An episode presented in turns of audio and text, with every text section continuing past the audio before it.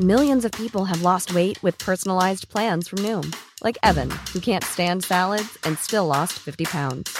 Salads, generally, for most people, are the easy button, right? For me, that wasn't an option. I never really was a salad guy. That's just not who I am. But Noom worked for me. Get your personalized plan today at Noom.com. Real Noom user compensated to provide their story. In four weeks, the typical Noom user can expect to lose one to two pounds per week. Individual results may vary.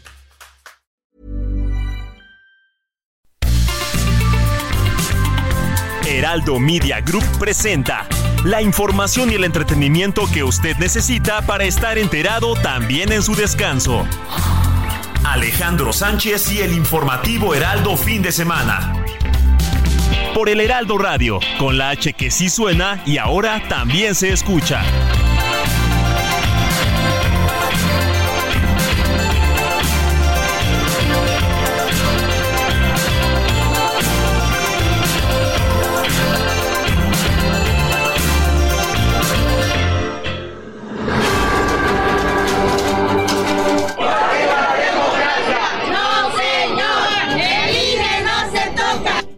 La mayor parte gente eh, contratada con ese propósito, ¿no? Con cartelones pidiéndome medicinas para sus niños con cáncer, que no tenían medicinas para sus niños con cáncer.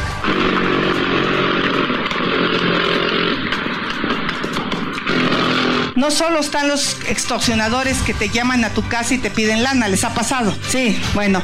Ahora hay unos extorsionadores que son los extorsionadores de la nación, así se llaman, que esos te tocan en tu casa y te dicen que si no votas y si no apoyas a su gobierno, te quitan los programas sociales.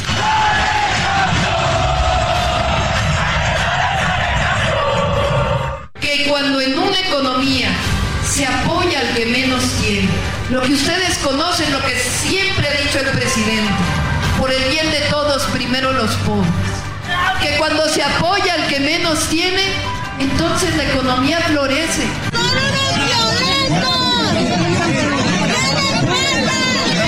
Conforme al dato de 110 mil que había en, en, esos momentos, hemos localizado 16 mil y seguimos buscando 92 mil aproximadamente, con diferentes niveles de aproximación.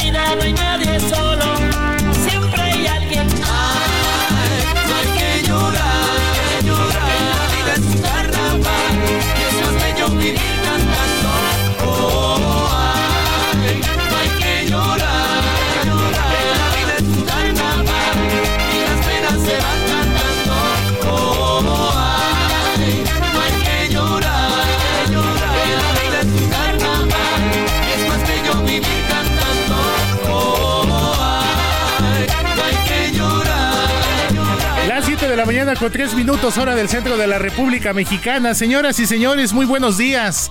Sean todos bienvenidos a esta emisión dominical del informativo Heraldo fin de semana a través del Heraldo Radio 98.5 en vivo y en directo desde la Ciudad de México, desde nuestros estudios en Insurgentes Sur 1271 en Insurgentes Extremadura, al sur de la Ciudad de México. Hoy domingo 31 de diciembre de 2023.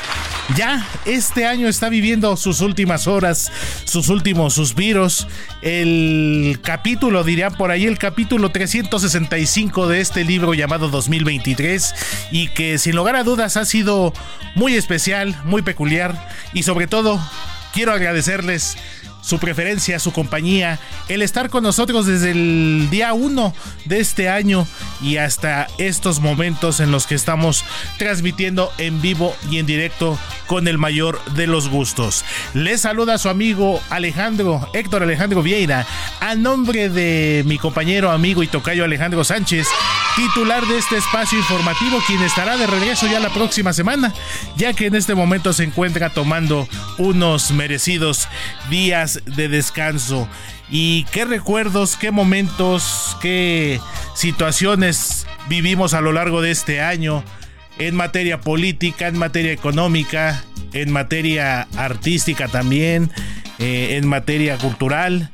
Pérdidas lamentablemente que también tuvimos en este año como la extraordinaria periodista Cristina Pacheco, figuras del espectáculo como Javier López Chabelo, como Ignacio López Tarso, que sin lugar a dudas eh, marcaron una época en la cultura popular mexicana. Y bueno, ¿qué decir de los temas políticos? Las precandidaturas, este juego que empezamos a mediados de año con las llamadas corcholatas del movimiento de regeneración nacional morena, este destape de algunos suspirantes que al final de cuentas fueron, fueron bajándose poco a poco hasta definir la todavía precandidatura de Claudia Sheinbaum. Y por el lado opositor, bueno, ¿quién iba a decirlo, no? Que a mediados de año era la más fuerte candidata al gobierno de la Ciudad de México y ahora es eh, la precandidata de la coalición Fuerza y Corazón por México, pero a la presidencia de la República, Xochitl Galvez.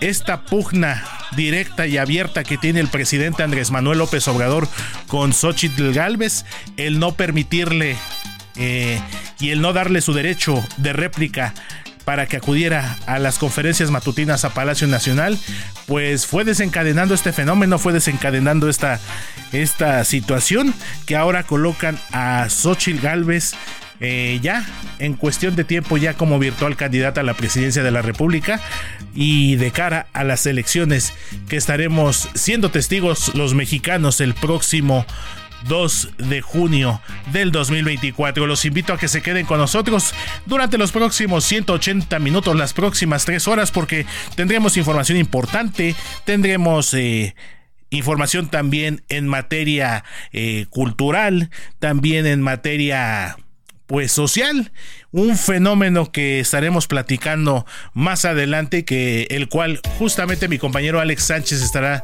eh, nos dejó una entrevista grabada con un especialista que nos estará hablando, le voy a adelantar un poquitito, algo que se le conoce como trastorno afectivo estacional o también como depresión invernal, una temporada decembrina que pues está cargada de sentimientos, de emociones pero que muchas veces también genera eh, situaciones en las personas que hacen que decaigan en su estado de ánimo. Pero bueno, vamos a estar muy agradecidos por estar llegando al día de hoy, por que la vida nos permite y más allá de cualquier religión, bueno, en quien creamos, también que nos está permitiendo llegar a este último día del 2023 y que, bueno, si Dios nos lo permite, también estaremos siendo testigos en unas horas más del nacimiento del 2024. Un año que sin lugar a dudas será fundamental, yo creo que a nivel colectivo, pero también a nivel individual aquí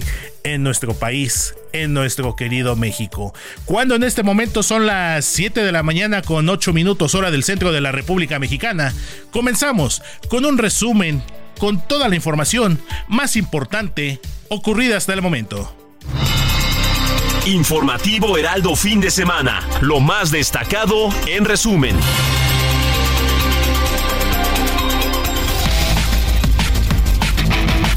Y hoy 31 de diciembre de 2023, último día de este año, y pues ya desde las primeras horas, prácticamente desde la madrugada de este domingo, pues el presidente Andrés Manuel López Obrador encabezó la inauguración del segundo tramo del tren Maya, ahora en este tramo que correrá de Cancún a Palenque y que constará de estaciones como Escárcega, Balancán, Tenosique, Palenque, una de las consideradas obras emblemáticas de la administración obradorista que por cierto ya está viviendo sus últimos meses y quien precisamente está en este momento en el lugar donde se genera la noticia.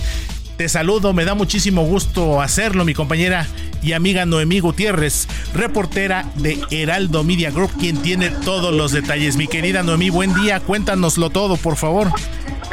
Hola, muy buenos días. Pues sí, comentar que el presidente Andrés Manuel López Obrador está encabezando este recorrido del tramo Cancún a Palenque del Tren Maya, con lo que se inaugura la segunda etapa del proyecto. Fue a las 6.40 eh, de la mañana, tiempo local, que arrancó el tren de la estación Cancún Aeropuerto. Fue 10 minutos después del horario programado. No hubo una ceremonia formal. Es el mismo tren principal que, que lo transportó el 15 de diciembre cuando se inauguró. Cuando llegó a la estación, pues también se dirigió hacia la prensa y solo dijo muy buenos días, buen viaje, será un viaje un buen viaje de fin de año. El tren Maya va a recorrer este domingo 892 kilómetros de los 1554 que comprenden esta ruta. Son los tramos 1, 2, 3 y 4. La velocidad en la que vamos actualmente es de entre 110 y 120 kilómetros por hora. Vamos a pasar por 12 estaciones. Se prevé un recorrido de aproximadamente 12 horas Campeche para la recarga de combustible. El presidente López Obrador va a pernoctar en su quinta en Palenque, Chiapas. También están acompañados el presidente algunos integrantes del gabinete legal y ampliado, así como invitados especiales como el empresario Carlos Edwin. También viajan las gobernadoras de Quintana Roo, Mara Lezama y de Campeche, Laida Sanzores. También vimos arribar a dos de los hijos del mandatario, Andrés y González. La prensa nacional y otros asistentes que también se han visto en la mañanera, pues viajando en el último vagón, en el número 4. Comentarte que para garantizar la seguridad se han desplegado por toda la ruta del Tren Maya 2.800 elementos de la Guardia Nacional y una de las protestas con las que nos hemos encontrado fue en la estación Nuevo Escal, en donde los pobladores desplegaron una manta que decía Fonatur miente y nos deja sin camino de acceso a la estación. Pues así este segundo recorrido que encabeza el presidente López Obrador del Tren Maya. Muy bien, mi querida Noemí, pues lo que nos llama mucho la atención es que, como bien lo comentas y lo detallas, está viajando en este mismo tren donde hace unos días realizó eh, también el primer tramo, la inauguración de este primer tramo, y es este tren que tuvo ahí un desperfecto, ¿no? Que generó ahí un retraso. Sí, fue en, el periodo de pruebas que nosotros estuvimos acompañando al presidente Andrés Manuel López Obrador, se justificó que como era en el periodo de pruebas, pues estaba ajustando lo que era la velocidad y alguno de los otros sistemas que tiene el tren. Y hasta el momento, aunque el, tren puede ir a una velocidad de 180 kilómetros por hora, pues mantiene la misma velocidad que tuvo el día de la inauguración, que fue el 15 de diciembre, de entre 110 y 120 kilómetros por hora aproximadamente. Hay unos momentos en que baja a 108, 105 kilómetros por hora, pero digamos la, la constante ha sido entre 110 y 120 kilómetros por hora. Muy bien, mi querida Noemí, pues entonces estaremos muy pendientes esta velocidad promedio que me comentas entre 110 y 120, que ha bajado incluso un poquito a 108 eh, aproximadamente. Es prácticamente la velocidad eh, promedio de un automóvil en carretera. Entonces vamos a estar muy pendientes de cuánto tiempo estará haciéndose, en cuánto tiempo estará haciéndose este recorrido. Y bueno, cualquier situación que pudiera surgir en el transcurso de el mismo. Mi querida Noemí, muchísimas gracias como siempre por tu apoyo, por tu profesionalismo y bueno, cualquier situación que haya que reportar, estaremos en contacto nuevamente contigo. Buen camino, mi querida Noemí. Muchísimas gracias, muy buenos días, estamos al pendiente. Muchísimas gracias, mi compañera y amiga Noemí eh, Gutiérrez reportera de El Heraldo Media Group, quien en este momento justamente está allá en la inauguración de este tramo 2 del tren Maya, una de las obras consideradas emblemáticas, aunque para algunos otros más bien son faraónicas, del presidente Andrés Manuel López Obrador. Y en más información le comento que el embajador de Estados Unidos en México, Ken Salazar, destacó este sábado que la cooperación histórica en materia de extradiciones entre ambos países dijo, ha reafirmado el compromiso compartido con la seguridad y el bienestar bilateral. La organización Artículo 19 reveló que México cierra este 2023 con un total de cinco periodistas asesinados, aunque aclaró que a pesar de la baja en la cifra de estos crímenes con respecto al año pasado cuando se registraron 13 asesinatos de comunicadores, advirtió que el problema sigue siendo muy preocupante. Y quien dio la nota el día de ayer, alguien quien sigue siendo objeto de memes, quien sigue siendo objeto ahí de comentarios, críticas, de todo un poco, pero sobre todo este tema de los de los memes es el expresidente mexicano Enrique Peña Nieto. Y esto se lo cuento porque reapareció públicamente. Esto a través de las redes sociales, luego de que se dio a conocer una fotografía en la que Enrique Peña Nieto se encuentra acompañado por el expresidente de Estados Unidos Bill Clinton, su ex esposa, ex primera dama, y exsecretaria de Estado Hillary Clinton, así como el expresidente de Chile Sebastián Piñera. Y esto ocurrió en una reunión en Punta Cana, allá en República Dominicana.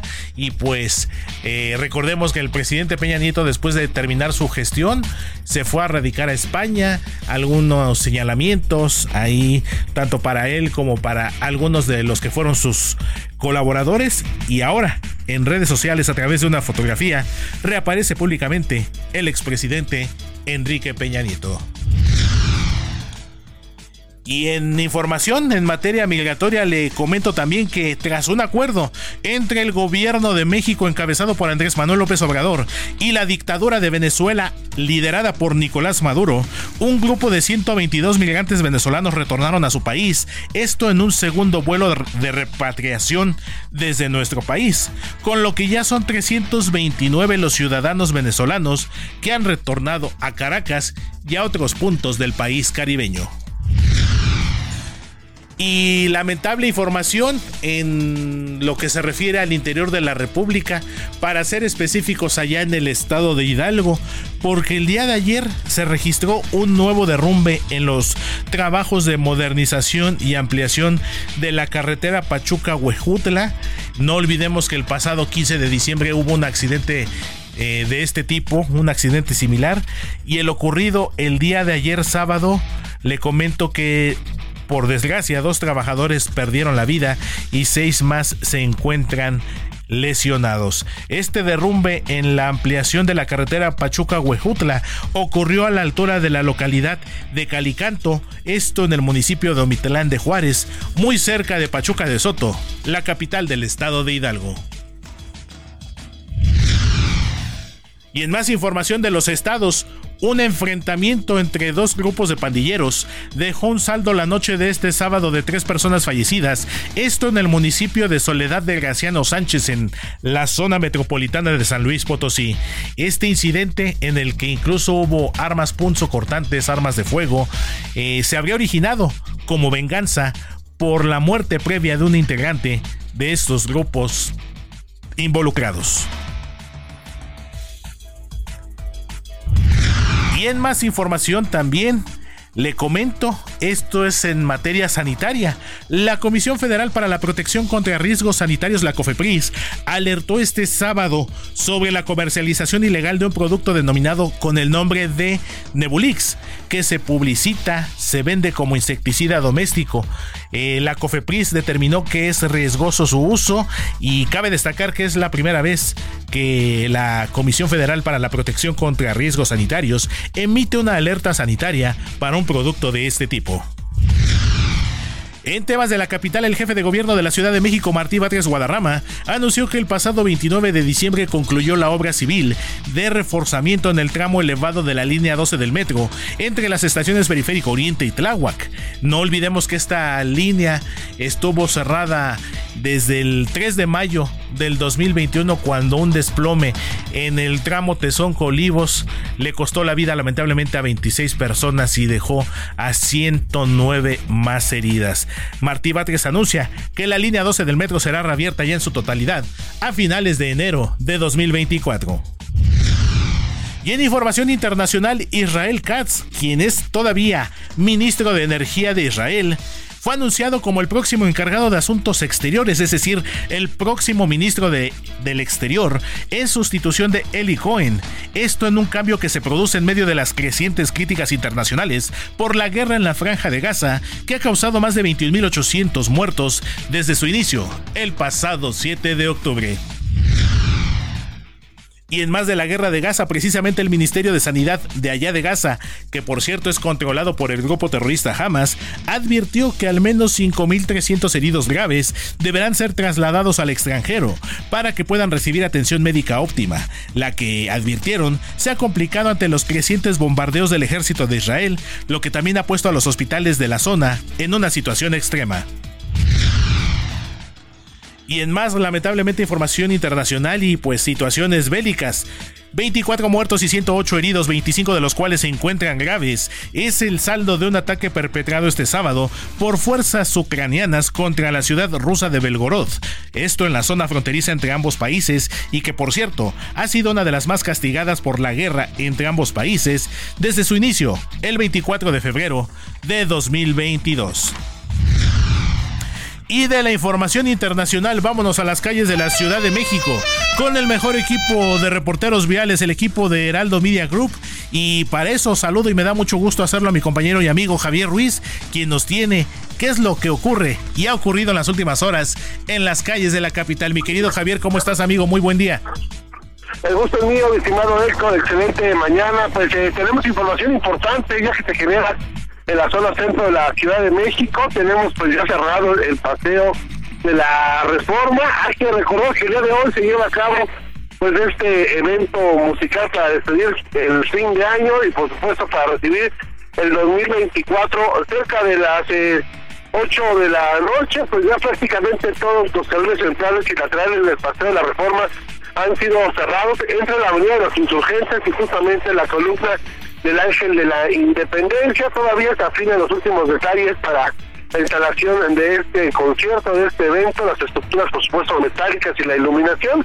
A las 10 de la noche se tiene contemplado que cante el justamente músico eh, Rubén Blades, que estará amenizando pues esta noche, y es por ello que tenemos pues, prácticamente todo este punto cerrado de insurgentes hacia la avenida Juárez, porque tenemos a la vista que todavía el avance es bastante aceptable, no van a encontrar ningún contratiempo en ambos eh, sentidos está además también utilizar como alternativa la avenida Chapultepec porque prácticamente todo el día de hoy y hasta mañana pues estará cerrado debido a la instalación pues de este escenario. La avenida de los insurgentes presenta carga vehicular, pues el avance es constante, al menos de Chapultepec y para quien desee llegar hacia el Paseo de la Reforma o hacia los ejes 1 y 2 norte. De momento, mi estimado Héctor, es el reporte que tenemos. Muy bien, mi querido Javi, pues uno de los eventos más esperados aquí en la Ciudad de México y algo que ya se ha vuelto tradición, estos conciertos para recibir el año nuevo, en los que también han participado otros artistas. Yo recuerdo en años anteriores, por ejemplo, a, a Los Ángeles Azules, y en esta ocasión el salsero panameño Rubén Blades, quien estará haciendo bailar a los asistentes. Eh, con sus éxitos como Pedro Navajas, el que más recuerdo y es quizá a lo mejor el, el más conocido. Entonces ahí estaremos pendientes, mi querido Javi, y ya tú nos dices si te vas a quedar ya en la noche a echarte un bailongo allá al ritmo de Rubén Blades.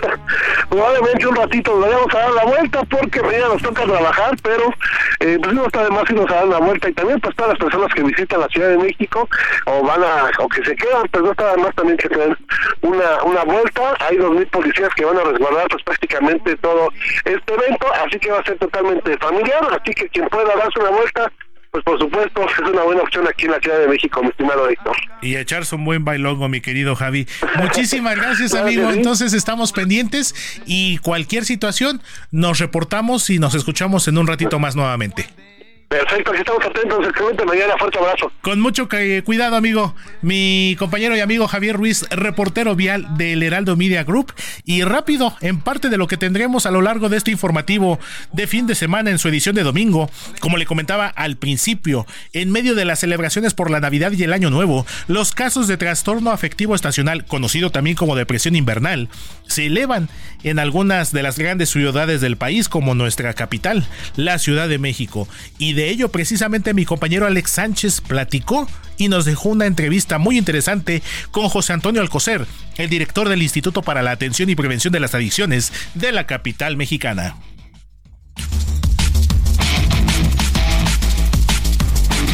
Y también, antes de irnos a la pausa comercial, le comento que México vive un momento complejo en materia migratoria, lo que ha encendido las alarmas en Estados Unidos debido al incremento en el número de migrantes que buscan cumplir el llamado sueño americano. Para ello, también Alex Sánchez platicó con el especialista en la materia y ex titular del Instituto Nacional de Migración, el doctor Tonatio Guillén.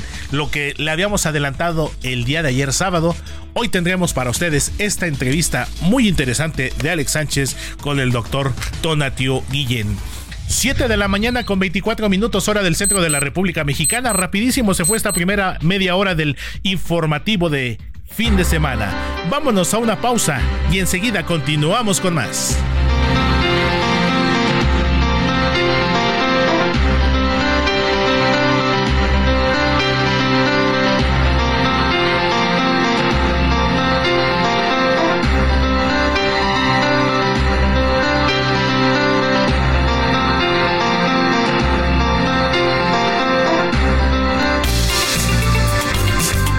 La noticia no descansa. Usted necesita estar bien informado también el fin de semana. Esto es Informativo El Heraldo Fin de Semana. Regresamos.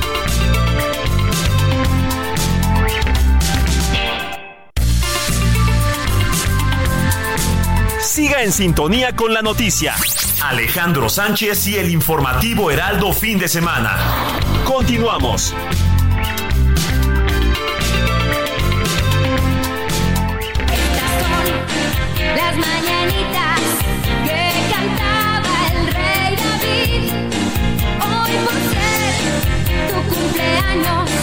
Te las cantamos aquí.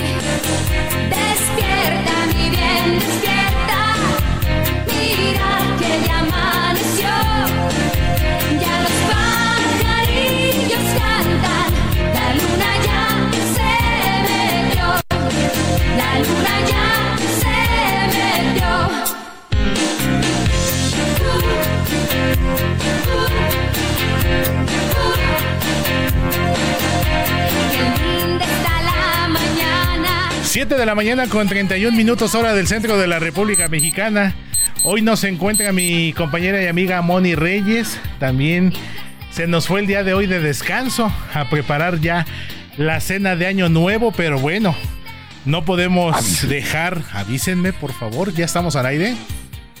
Avísenme. Pero nos encargó, por supuesto, su santoral correspondiente al día de hoy, domingo 31 de diciembre.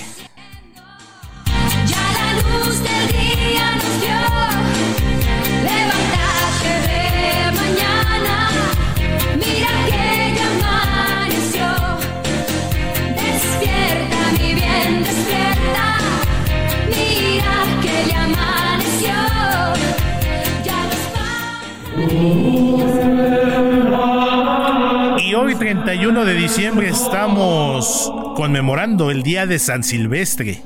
Le cuento que San Silvestre fue uno de los papas más longevos de la historia, ya que su pontificado se prolongó durante dos décadas.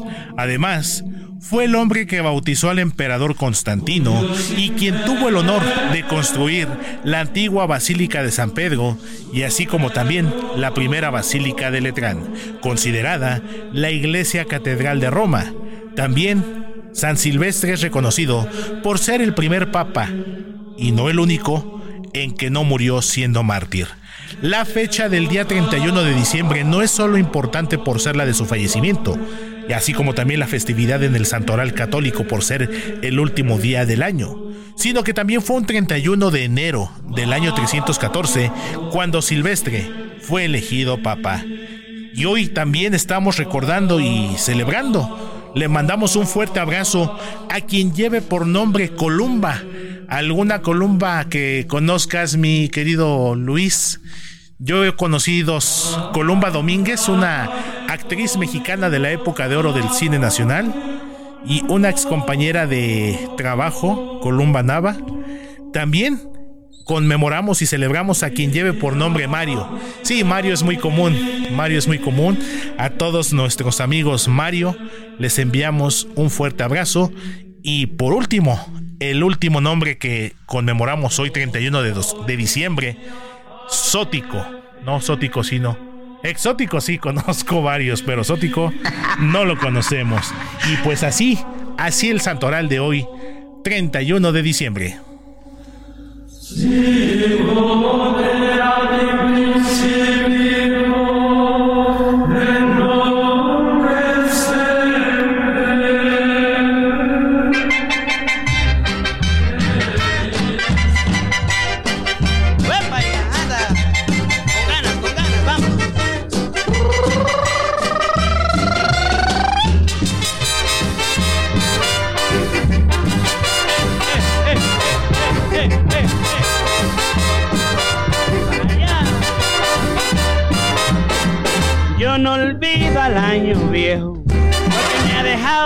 dejado cosas muy buenas. Ay, yo no olvido al año viejo, porque me ha dejado Y sí, no olvidamos el año viejo y por eso estamos escuchando uno de los temas quizá más sonados en este día, en esta fecha. Un tema clásico para despedir al año, al año viejo y recibir al año nuevo. Esto que estamos escuchando y por lo cual comenzamos la selección musical de hoy 31 de diciembre se trata de El Año Viejo, este tema que fue compuesto e interpretado por el cantautor jalisciense Tony Camargo, que forma parte de su disco homónimo lanzado en 1959 y en cuántas celebraciones, en cuántos años nuevos no hemos escuchado esta canción, reuniones familiares, fiestas y sin lugar a dudas es un tema que no puede pasar desapercibido cada 31 de diciembre. Esto es El Año Viejo en la voz de Tony Camargo.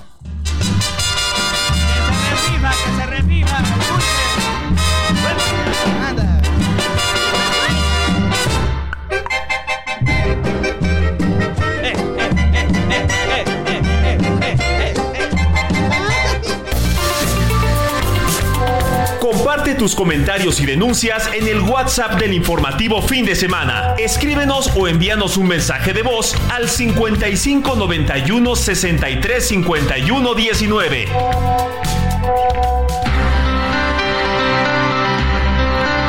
Las 7 de la mañana con 36 minutos hora del centro de la República Mexicana y como cada domingo, uno de nuestros colaboradores consentidos, nuestro querido Eduardo Marín, quien nos tiene un adelanto de lo que nos presentará en un rato más en su gustada sección de cine. Cine con Eduardo Marín.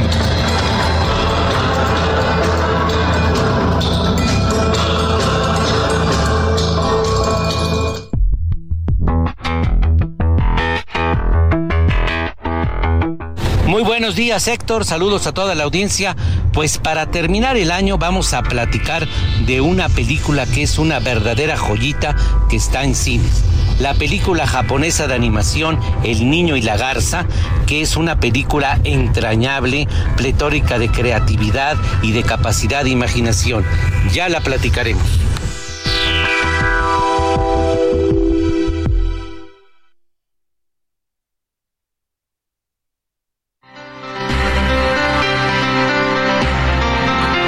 Muchísimas gracias como siempre mi querido Lalo Marín con tus recomendaciones de cine y que en un momento más, en un ratito más, estaremos platicando con él para que nos dé más detalles sobre esta película. No olvidemos que el cine japonés se distingue por su calidad y sobre todo el país del sol naciente es conocido mundialmente y reconocido por supuesto por ser un importante productor de series animadas como Mazinger Z, Sailor Moon, Pokémon, eh, Dragon Ball. Entonces, en un ratito más estaremos con nuestro querido Eduardo Marín. 7 de la mañana con 38 minutos, 8 Centro. Sintonía con los estados en el informativo fin de semana.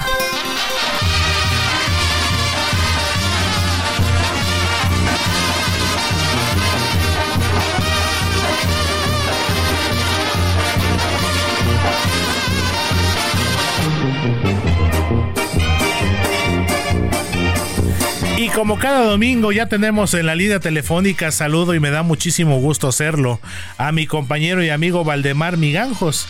Él es conductor de El Heraldo Radio Tampico, que se transmite por el 92.5 de FM y lo pueden escuchar de lunes a viernes de 4 a 5 de la tarde. Mi querido Valdemar, excelente día y cuéntanos qué nos tienes, qué ha ocurrido por allá, por la entidad Tamaulipeca. Gracias, sí. Buenos días, Héctor. Bien, auditorio, como lo comentas, pues información eh, trascendente para el, el auditorio. Te comento que integrantes del colectivo Amor por nuestros desaparecidos en Tamaulipas realizaron una caravana vehicular por las principales vialidades de Reynosa y un plantón en la plaza principal, donde colocaron un árbol que denominaron el Pino de la Esperanza y donde en lugar de esferas se pegaron fotografías de sus familiares desaparecidos. La presidenta del colectivo, Edith González Treviño, informó que esta actividad la realizan cada año para que las autoridades y la propia sociedad, pues no se olviden que en esta temporada, en algunos hogares, falta algún familiar víctima de la desaparición forzada. A nosotros nunca se nos olvida que nos falta un familiar. En algunos casos son el papá, el hijo, el hermano, el esposo, la hija o la esposa. Nosotros nunca los olvidamos, reiteró. De hecho, en esta misma semana, madres buscadoras localizaron restos humanos en una nueva fosa clandestina del municipio de Reynosa. Así lo informa la presidenta del colectivo, Edith González Treviño, quien expuso que el hallazgo se realizó en el predio abandonado, en la brecha El Becerro, mismo campo de exterminio que ya había sido procesado en el año de 2022 al localizarse ahí cientos de fragmentos de restos humanos calcinados. Indicó que ya se dio parte a las autoridades investigadoras para que realicen el levantamiento de los restos e inicien las investigaciones correspondientes. También te comento que tras el inicio de operaciones de la nueva mexicana de aviación, el Aerocluster de Tamaulipas confirma la llegada de la misma a Nuevo Laredo. Raúl Llama Cervantes del Aerocluster de Tamaulipas destacó que ya tuvieron comunicación con directivos de la aerolínea, quienes les han confirmado el inicio de operaciones hacia Nuevo Laredo para mediados del mes de enero.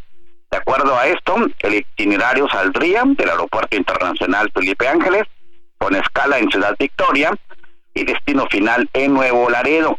Como se informó, la aerolínea mexicana de aviación el día martes 26 inauguró la ruta México-Victoria, lo que mantiene conectividad aérea del centro de Tamaulipas con la capital del país.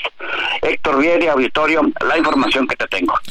Muy bien, mi querido Valdemar, pues esto que me llama mucho la atención, esta movilización por parte del colectivo de personas desaparecidas. Lamentablemente, mi querido Valdemar, un, un flagelo, una problemática que va creciendo a nivel nacional y desafortunadamente Tamaulipas no es la excepción. Esta movilización, como bien nos lo narraste, del colectivo Amor por nuestros desaparecidos en Tamaulipas y que bueno, nos hace recordar inevitablemente uno de los capítulos más tristes en la historia reciente de nuestro país, con lo ocurrido precisamente allá en 2011 en el municipio de San Fernando, en el que pues también eh, se, se dio la vuelta al mundo con este suceso y que bueno, lamentablemente no es la no es la primera vez que el bello estado de Tamaulipas se ve envuelto en una situación de este tipo en el que lamentablemente pues muchas veces está detrás el crimen organizado, mi querido Valdemar.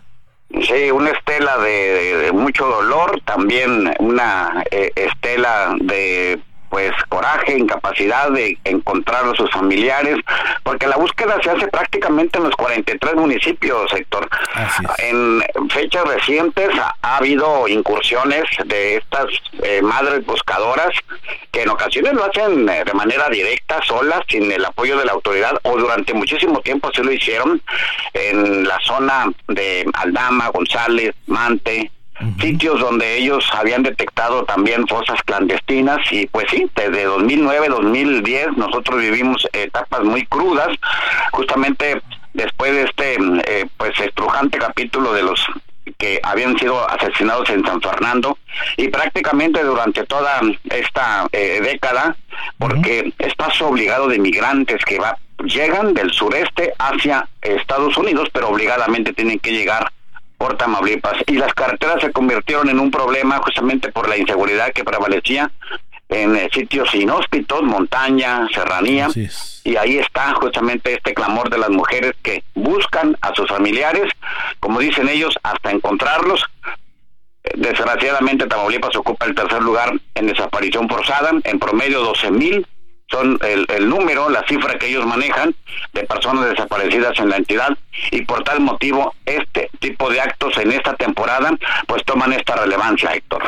Así es, mi querido Valdemar. ¿Y ha habido algún posicionamiento del gobernador Américo Villarreal al respecto?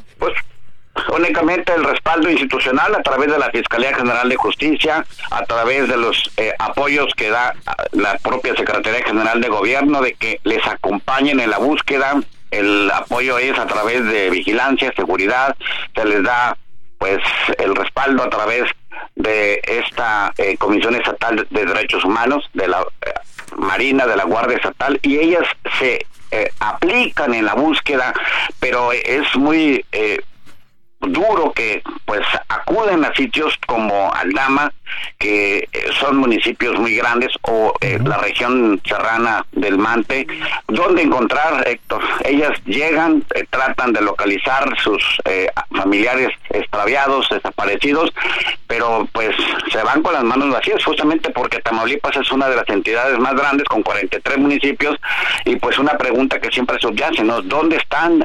¿Dónde buscar el respaldo que les puedan dar? Bueno, pues es insuficiente en, ese, en este contexto.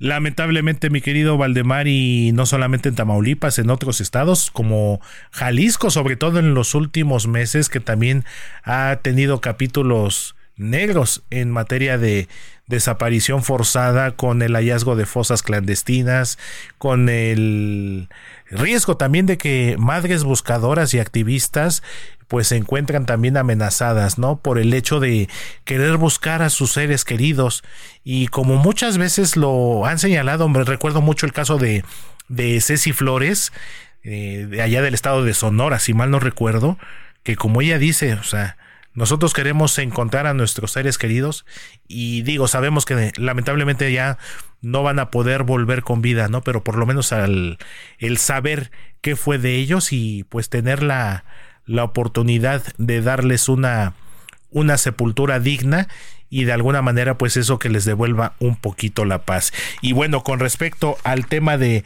Mexicana de Aviación y esta posibilidad, como bien lo comentas que los empresarios de Nuevo Laredo puedan recibir en el corto plazo una frecuencia a mediados de enero, también estaremos muy pendientes. Esta aerolínea operada por el ejército, por la Secretaría de la Defensa Nacional, mi querido Valdemar, que a unos días de su puesta en marcha, pues ya ha tenido ahí algunos temas polémicos como algunas cancelaciones. Entonces, estaremos muy pendientes, mi querido Valdemar, te quiero agradecer muchísimo todo tu apoyo, de todo tu acompañamiento a lo largo de este año y aprovecho para desearte lo mejor a ti, a tu familia, que el 2024 sea un año lleno de muchas bendiciones, mucho trabajo, éxito y sobre todo salud. Bien lo dicen, habiendo salud, lo demás ya llega detrás. Entonces te mandamos un fuerte abrazo, mi querido Valdemar, y nos escuchamos la próxima semana. Claro que sí. Bueno, pues el saludo es recíproco a ustedes, a la redacción, a todos los que colaboran en Heraldo Radio a nivel nacional y nosotros aquí desde luego eh, al pendiente de lo que pueda eh, trascender para informarle al, al, auditorio. Gracias y buenos días. Muchísimas gracias, amigo. Es eh, Valdemar Miganjos, compañero y amigo, conductor de El Heraldo Radio allá en el estado de Tamaulipas, allá en Tampico, donde, como le comentaba, lo puede escuchar de lunes a viernes de 4 a 5 de la tarde en el noticiero Heraldo Radio Tampico a través del 92.5 de FM. 7 de la mañana con 48 minutos hora del centro de la República Mexicana. El informativo fin de semana también está en Twitter. Síguenos en arroba fin de semana HMX.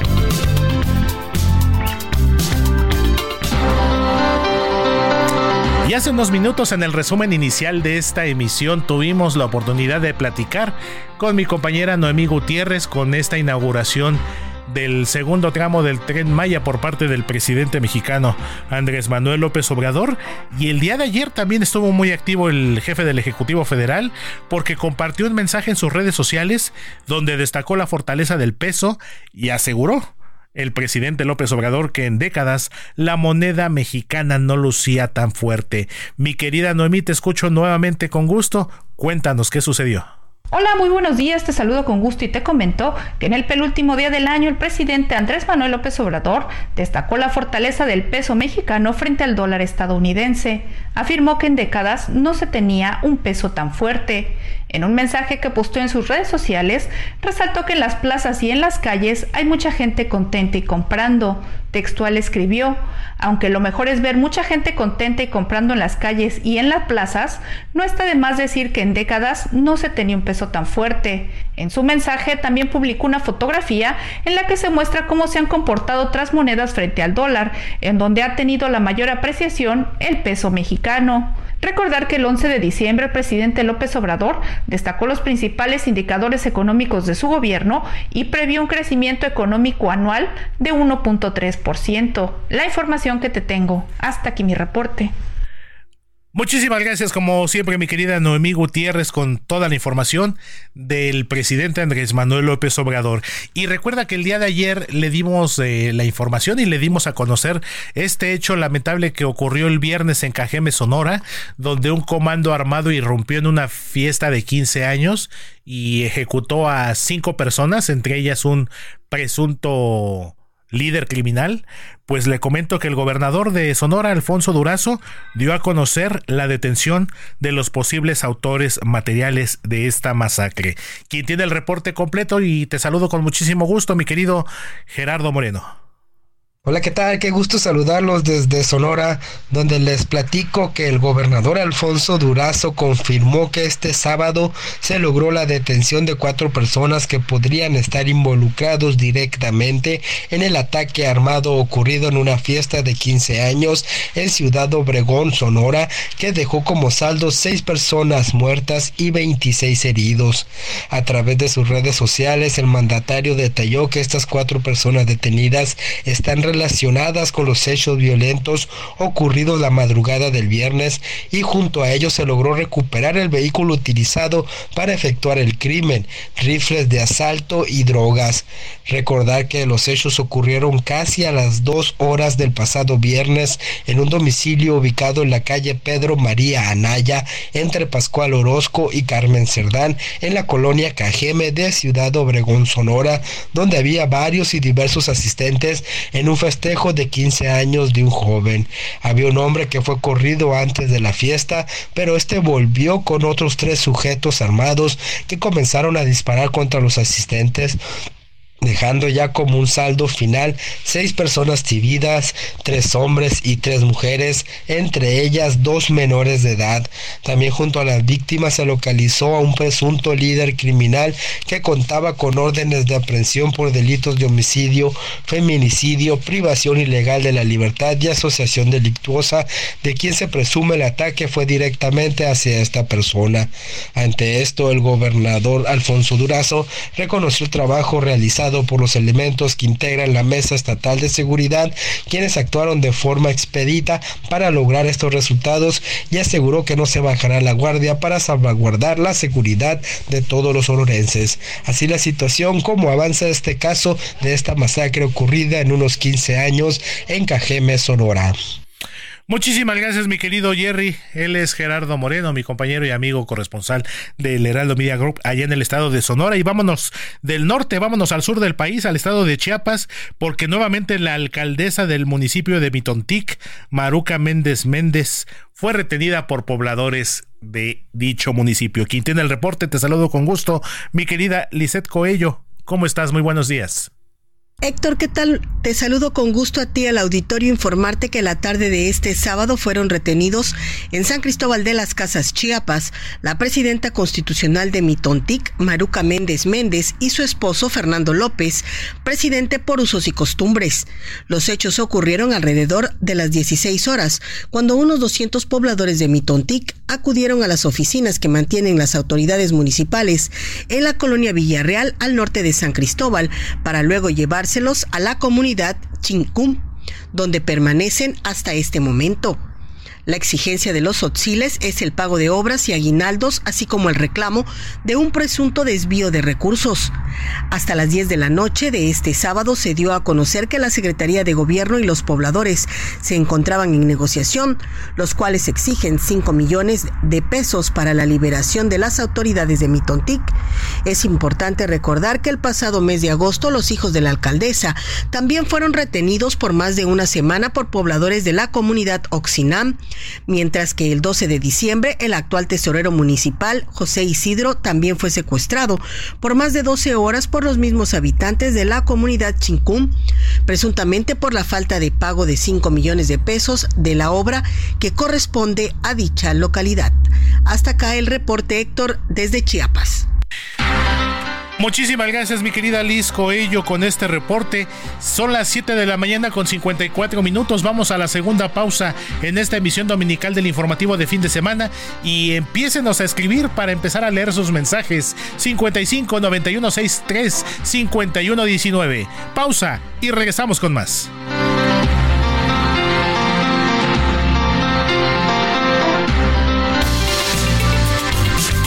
La noticia no descansa. Usted necesita estar bien informado también el fin de semana.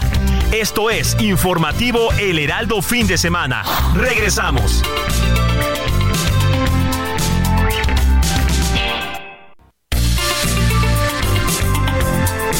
Siga en sintonía con la noticia.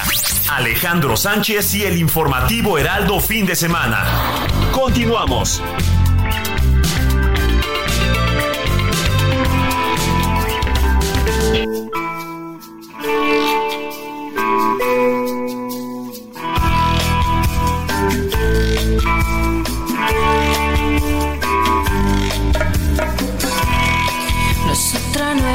Historia, ni una canción de amor.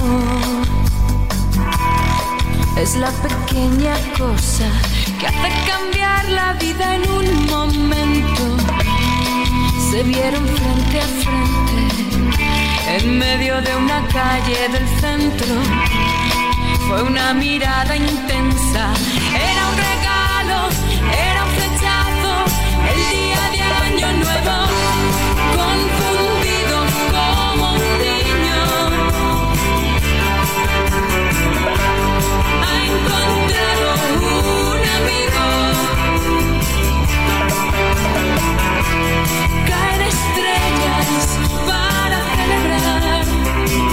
8 de la mañana con un minuto hora del centro de la República Mexicana. Estamos comenzando esta segunda hora del informativo Heraldo fin de semana. Hoy, domingo 31 de diciembre del 2023. Y esto que estamos escuchando se llama El Día del Año Nuevo. Es un tema interpretado por la cantante española Eva Amaral, quien junto con el músico Juan Aguirre conforman el dueto Amaral. Justamente, este tema forma parte del disco titulado Una pequeña parte del mundo, lanzado en el año 2000. Vamos a escuchar un poquito más del Día del Año Nuevo con el grupo Amaral. Otra nueva historia, una canción de amor. Es la pequeña cosa que hace cambiar la vida en un momento. Se vieron frente a frente, en medio de una calle del centro. El informativo fin de semana también está en Twitter. Síguenos en arroba fin de semana HMX.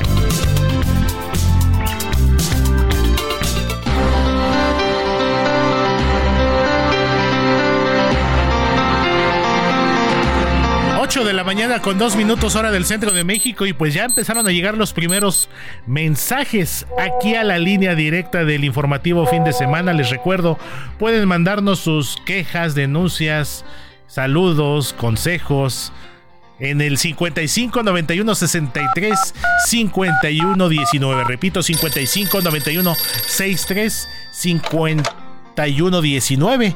Nuestro número telefónico aquí del informativo de fin de semana. Y vamos a comenzar aquí con nuestro amigo. Aquí está, mira, el último programa de este año, el Heraldo Fin de Semana.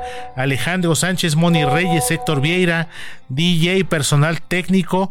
Pues aquí estamos, mira, nuestro buen amigo Laredo Smith desde McAllen, Texas, nos está escuchando a través del 91.7. También nos escriben desde Monterrey, Vicky, por supuesto.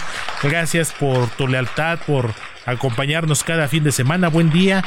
Licenciado Alex, Moni, Héctor, George, todo el equipo, les deseo un 2024 lleno de éxitos y bendiciones. Igualmente para ti, mi querida Vicky, eh, quien nos escucha allá en la Sultana del Norte a través del 99.7 de FM. También tenemos más mensajitos. Eh, aquí estamos. El tren Maya, lástima. Buen día, feliz año nuevo. La palabra del PRI, sabemos gobernar. Bueno, Aquí se escuchan todas las voces, todas las opiniones. Y bueno, como dice Bora Milutinovic, nosotros respetamos.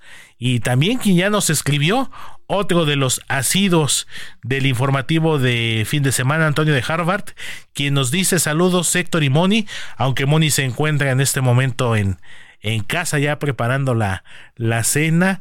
Todos los del informativo, ahora sí empieza la cuenta regresiva y al rato a cantar la de Mecano. Excelente año 2023 y mucho mejor el 2024. Un fuerte abrazo, saludos Antonio de Harvard. Esa canción de Mecano, uff, bastante buena. No les quiero bueno, les vamos a dar una sorpresita más adelante con esa canción justamente de Mecano, que es la de Un año más. Y rápidamente les adelanto, después del informativo de fin de semana también los invito a que se queden escuchando más allá del titular con Selene Flores, porque ahí tenemos algunas sorpresitas musicales. Más allá del titular con Selene Flores de 10 a 11 de la mañana, también aquí en el Heraldo Radio. Y bueno, como le comentaba al principio de esta emisión, eh, Alex Sánchez dejó una entrevista muy interesante con el excomisionado nacional de migración, el doctor Tonatio Guillén, quien hace él como especialista, un análisis muy preciso sobre la situación migratoria que se vive en nuestro país. Vamos a escucharla. Mire, esta semana ocurrieron dos cosas importantes en materia migratoria. Por un lado, la reunión de alto nivel entre autoridades mexicanas aquí en la Ciudad de México con representantes del gobierno de Estados Unidos enviados por Joe Biden para tratar, sí, además del asunto del fentanilo, de las drogas, sobre todo el tema migratorio. Y al mismo tiempo que se llevaba esta reunión allá en Palacio Nacional, pues una caravana, el éxodo de la pobreza se le ha llamado, avanzaba de la frontera sur con destino al centro del país, con más de 10 mil personas sin documentos que buscan llegar a los Estados Unidos para encontrar un mejor modo de vida. ¿Qué situación la que hemos vivido? Porque si bien ya hemos tenido pues algunas caravanas de este tipo, se habla de que es la más nutrida y yo por eso agradezco la que haya aceptado la llamada Tonatiu Guillén. Él es ex comisionado del Instituto Nacional de Migración y doctor en Ciencias Sociales con especialidad en Sociología por el Colegio de México. Qué gusto tenerle, Tonatiu, ¿cómo le va? ¿Qué tal, Alejandro? Bien y muchas gracias por tu invitación, encantado. Buenos días. A ver, eh, quisiera empezar por el asunto. Eh, la situación de la migración es un fenómeno que no es propio del hemisferio eh, de América, es un fenómeno que está ocurriendo en el país. Sin embargo, para el gobierno de López Obrador, pues ha sido una situación desafortunada el tener que enfrentar el mayor índice de migrantes que salen de sus respectivos países para ir en busca del sueño americano? Mira, estos dos años, el 22 y el 23, son con mucho los años de mayor flujo de personas desde México y a través de México, con ruta a Estados Unidos, la mayoría solicitantes de asilo. Esto es importante porque el, perfil social de las personas en movilidad ya no corresponde al de años anteriores. Si ahora domina eh, el refugio, la, la, condición de refugiados, por lo menos ahora como solicitantes, eh, quiere decir que la mayoría de las poblaciones en sus lugares de origen fueron, eh, fueron forzadas a salir de su lugar. Estas son movilidades que, tienen detrás factores muy agresivos de expulsión, como violencias, como inseguridad, como pues situaciones económicas extremas, gobiernos incapaces eh, y, incluso condiciones ambientales que fuerzan a que las personas y sus familias, que ese es el otro dato importante, deban buscar horizontes de vida en otros países. Entonces es, es el, el, asunto de refugio central Alejandro. Sí, ya no son, ya no son los representantes varones de la casa donde se iban con su mochila al hombro, dejaban a los hijos, a la esposa. Hoy migran familias enteras por estas causas que usted está señalando. Y la gran pregunta que, por lo menos en lo personal, me he hecho, ¿realmente tenemos números que nos den una referencia real de cuántos indocumentados han llegado en este gobierno? no, no sabemos con precisión números. Hay indicadores eh, generales que, por ejemplo, el, el, más claro es lo que el gobierno de Estados Unidos llama encuentros con extranjeros en su frontera sur, o sea, las gentes que llegan a la frontera eh, y, y, miden esto, pues, todos los días. Y en el año pasado se rompió el récord con, más de 2.5 millones de encuentros y este año está cerrando con una cifra prácticamente igual. Y, y, no quiere decir personas, porque es probable que una misma persona, eh, una vez que intenta asilo y es rechazada, o intenta entrada irregular y es regresado, vuelve a hacerlo. Entonces suponte que en promedio cada persona lo haga dos veces, entonces estamos hablando en número de personas, pues probablemente en una cifra cercana a un millón por año. Entonces igual son, cantidades impresionantes eh, de refugiados y hay que agregar que un tercio de ese total, y es algo que, que no decimos y no lo hacemos explícito, un tercio somos mexicanas y mexicanos.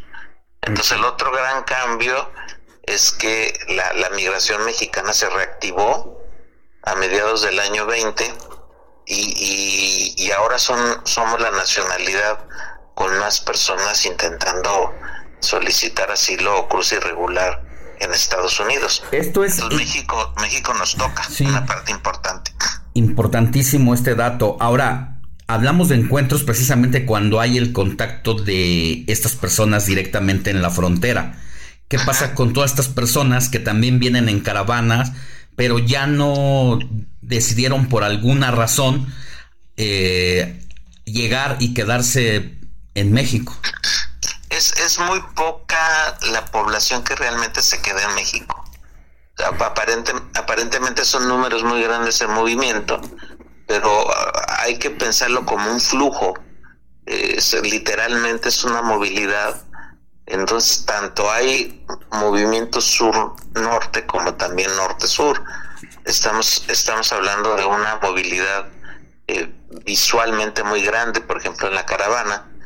Pero para darnos una idea de lo que significa la caravana, eh, el, el, el número de personas que en estos días Estados Unidos se encuentra cada día en su frontera son más o menos los mismos que, lo de la caravana. Mm. Entonces es realmente una proporción muy pequeña la que estamos viendo en la caravana. No quiere decir menos grave, pero sí es un retrato pequeño de lo que pasa eh, todos los días o si lo vemos en un mes o, o en el año.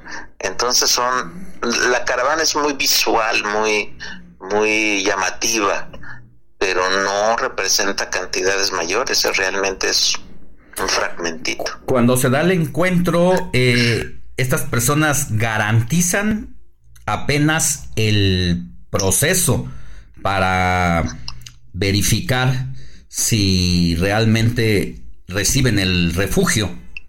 Pero... No, no necesariamente, porque buena parte de ellos son los que también nos regresan a México. Entonces, una parte, una ruta, un componente, este sí inicia solicitud de asilo, pero muchos otros son repatriados, ¿eh? muchos otros este, terminan en algún vuelo a Centroamérica o algún otro país. Y esto eh, con los mexicanos pues ocurre también todos los días, regresan a mucha gente también a México y, y de otras nacionalidades. Entonces no, no necesariamente empieza el proceso, ¿eh? realmente quienes empiezan más ahora son los que hacen la aplicación vía remota a través de esta, de esta figura que le llaman el CBP One, pero tampoco garantiza. Entonces son, son, son este caminos que no necesariamente conducen al, al proceso y mucho menos conducen a la confirmación de asilo. Ahora sí, para entrar en esta materia del encuentro del miércoles, lo que se diga en los comunicados, que incluso tiene contradicciones porque ya vimos que eh, el gobierno de los Estados Unidos se fue por un lado y el gobierno de México por otro con una simple palabra, ¿no? De que decía Estados Unidos es que gran parte de la problemática de salida de indocumentados, de migrantes, es porque se ha deteriorado el nivel democrático en sus respectivos países. Bueno, eso no le gustó a México y bueno, hubo yo creo que una especie de reclamo que el gobierno de los Estados Unidos pues se retractó en ello. Esta situación de lo que se nos dice a los mexicanos, a los estadounidenses, a la comunidad internacional, es nada de lo que realmente se trata allá adentro, ¿no? Sí, la, reunión fue pues de muy alto nivel, muy inusual, eh, sobre todo además en calendario rarísima. Eh, se esperaban acuerdos mucho más eh, visibles, mucho más abiertos. Y la verdad es que después de esa reunión, lo que tuvimos de comunicados es nada. Es una reunión de muy alto nivel con muy baja información. Eh, por un lado, el presidente de México dice que hubo importantes acuerdos, pero pues no sabemos cuáles son. Exacto. Y lo más que se, que se filtra son compromisos de una nueva reunión en enero de un grupo de trabajo que se va a integrar, si no es que ya se integró, pero al final muy poca información. Y, y es algo que sí hay que insistir de que, de que es importante para ambas sociedades tener comunicación y sobre todo si se cumple la expectativa que tiene el gobierno de Biden de que México tenga un rol más activo en la contención de personas que arriban a su frontera. Nos tardamos en tomar este tema con seriedad desde un enfoque multilateral. Desde hace mucho el el escenario de las movilidades necesita una visión regional y un diagnóstico regional y políticas regionales, porque un solo país no tiene capacidad por sí mismo para resolverlo. Entonces, si hay un, un mapa de, de pendiente de acuerdos amplios, que compartan incluso responsabilidades, que compartan estrategias, que compartan diagnóstico, que, que no se que no discuten si hay o no deterioro democrático, que como señalas es algo muy sensible para el gobierno de México, pero la verdad es que es completamente cierto. O sea, que tengamos eh, eh, países como Cuba o como Venezuela o como Nicaragua, nuestras dictaduras regionales más claras y, el caso de México también con, con fuertes dudas sobre la, viabilidad futura de la democracia mexicana, sí, sí es un tema que está en el mapa de las movilidades y que sin duda forma parte de los factores que, que, deteriora la vida de las personas. Sí, decía el presidente López Obrador, nosotros estamos dispuestos a cooperar si Estados Unidos pues también coopera con las comunidades internacionales como Cuba, qué le va a ofrecer a Cuba. Y yo creo que tiene hasta cierto grado razón, pero también habría que revisar qué está pasando en países como Venezuela, donde casi una tercera parte de su población ha tenido que salir en los últimos años con las características de, y los perfiles que ya mencionaba usted, ¿no? Donde ya no es eh, personas muy humildes que realmente buscan eh, un mejor nivel de vida porque en su país no tienen trabajo. Acá también ya va por otras razones políticas y con gente muy preparada. Y uno dice, una tercera parte de un país en los últimos años, pues algo está pasando y algo no está haciendo bien ese país, ¿no? Ah, eso, ese es un punto fundamental, porque no, no, no es un asunto económico solamente. Se convierte en económico, pero no, no, no nace económico. Y no hay que ir muy lejos, hay que ir al, caso mexicano. en el caso mexicano tenemos regiones en donde las comunidades son obligadas a desplazarse y las familias. Y son y son familias y comunidades que tenían pues un horizonte económico de reproducción no vamos a llamarlo abundante pero con capacidad de vida comunitaria propia sin necesidad de andar en movilidades como la que ahora están obligados. Eh, tenían ingreso tenían un horizonte tenían la familia con capacidad de, de, atención en sus espacios y, en un buen momento terminan desplazados especialmente en zonas donde el crimen organizado se convierte en un actor dominante y el Estado de Derecho se pierde y los cobros del piso y ya todo lo que conocemos. Entonces no, no es un asunto económico, es un asunto de, de la capacidad institucional de, mantener convivencia sana. Pues ya para concluir, doctor, eh, ¿qué esperamos entonces para enero, para la siguiente reunión de alto nivel? Lamentablemente en el corto plazo lo mismo. no, no, no, no tenemos escenarios que modifiquen el, el, el, panorama de movilidades en, en, términos de números. No hay cuestiones que nos sugieran que, que hay nuevos estímulos para permanecer o para, para, para, no, para evitar la movilidad. Y del otro lado tampoco los gobiernos están cambiando gran cosa. Entonces, esencialmente estamos lamentablemente en, en una repetición de la misma película. Pues tendremos que ir administrando la situación. Así es, y, y sobre todo hay que seguir insistiendo en la protección, porque si de lo que se trata son poblaciones con perfil de refugio, eh, hay que aplicar la ley relacionada con sobre refugiados, hay que preservar los valores que están en la Constitución mexicana sobre refugio y hay que preservar también lo que México está comprometido a nivel internacional en materia de refugio.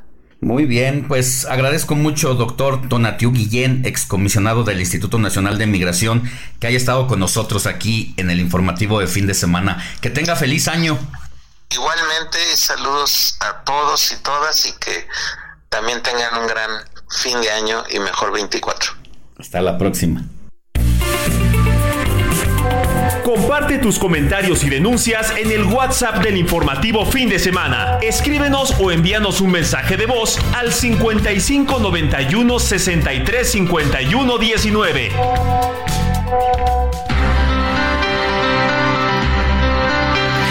Pues así fue la entrevista que Alex Sánchez eh, realizó al ex titular del del, Instituto Nacional de Migración, el doctor Francisco Garduño, sobre la situación que se vive en nuestro país actualmente. Y no olvidemos, no olvidemos que este año, precisamente en 2023, para ser exactos, la noche del 27 de marzo, pues nuestro país fue testigo de la peor tragedia migrante quizá de su historia, con este lamentable incendio en la estación migratoria allá en Ciudad Juárez, Chihuahua, que cobró la vida precisamente de 49 migrantes y que bueno, lamentablemente también unos días después el todavía, todavía eh, director eh, del Instituto Nacional de Migración, Francisco Garduño, en una lamentable declaración dijo que él no podía hacer nada porque justo cuando fue el incendio allá en la estación migratoria de Ciudad Juárez, pues él se encontraba en otro punto del país a más de 1500 kilómetros de distancia. Entonces fue un gesto muy poco empático de Francisco Garduño ante esta tragedia migrante y bueno, ¿quién mejor que el doctor Tonatiu Guillén como especialista pues hace este análisis preciso sobre la situación de los migrantes en nuestro país. Y se está yendo rapidísimo este informativo de fin de semana de domingo. Son las 8 de la mañana con 24 minutos hora del centro de la República Mexicana. No se vaya porque vamos a una breve pausa comercial y vamos a tener todavía más información, más análisis y más entrevistas. Pausa y volvemos con más aquí en el informativo Heraldo fin de semana. Carolina.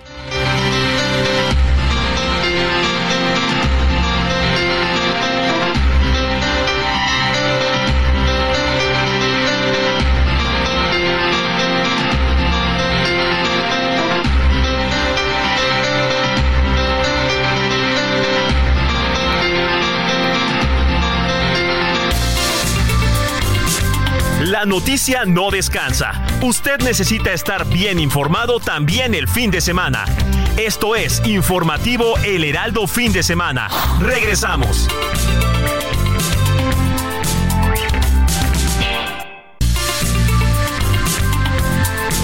Siga en sintonía con la noticia.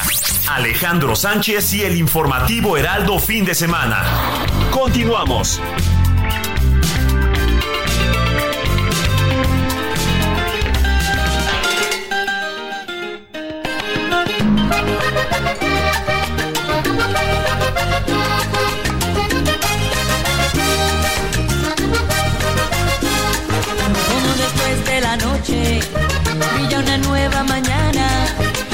después de la noche, brilla una nueva mañana.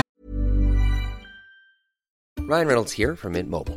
With the price of just about everything going up during inflation, we thought we'd bring our prices down. So to help us, we brought in a reverse auctioneer, which is apparently a thing. Mint Mobile unlimited premium wireless. Ready to get 30, 30, bit to get 30, bit to get 20, 20, 20, bit to get 20, 20, bit to get 15, 15, 15, 15 just 15 bucks a month. So, Give it a try at mintmobile.com/switch. $45 up front for three months plus taxes and fees. Promo rate for new customers for limited time. Unlimited more than 40 gigabytes per month. Slows. Full terms at mintmobile.com. También en tu hay una luz de esperanza. Así también tu llanto hay una luz de esperanza. Como después de la lluvia llega de nuevo la calma.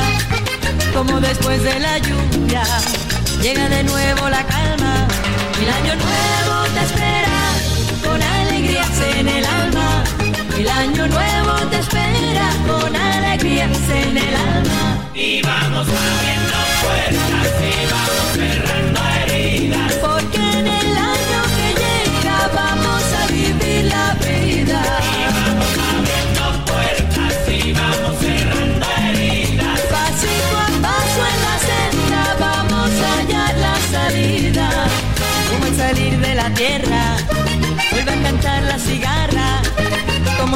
de la tierra, vuelve a cantar la cigarra. Las 8 de la mañana con 31 minutos hora del centro de la República Mexicana. Ya estamos comenzando esta segunda mitad. Si estuviéramos en un partido de fútbol estaríamos empezando ya el segundo tiempo de este informativo de fin de semana de hoy domingo 23 de diciembre del 2000, 23 de diciembre, avísenme. 31 de diciembre. Es que estoy pensando en el año justamente 23 que ya está viviendo sus últimos suspiros, sus últimas horas y que bueno ya el 2024 dirían por ahí nos está respirando en la nuca. Hoy domingo 31 de diciembre de 2023 y esto que estamos escuchando, inconfundible la voz, inconfundible el estilo. Si bien es cierto que no es una canción navideña, también es un eh, es un tema que nos pone de buenas y que siempre como que tiene ahí un toque de, de emotividad, un toque muy especial como para empezar un ciclo de buen humor y con toda la actitud. Esto se llama Abriendo Puertas, es interpretado por la cantante cubana estadounidense Gloria Estefan y este eh, tema forma parte de su disco del mismo nombre, justamente Abriendo Puertas, que fue lanzado en 1995.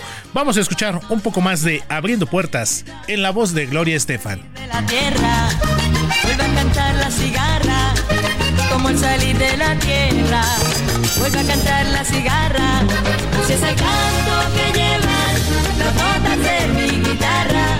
si es el canto que llevan las notas de mi guitarra,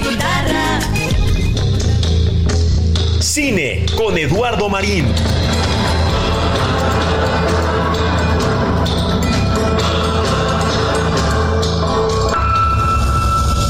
Majito.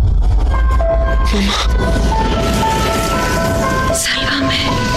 Mamá, yo te salvaré. Escucha, Majito, yo seré tu madre de ahora en adelante.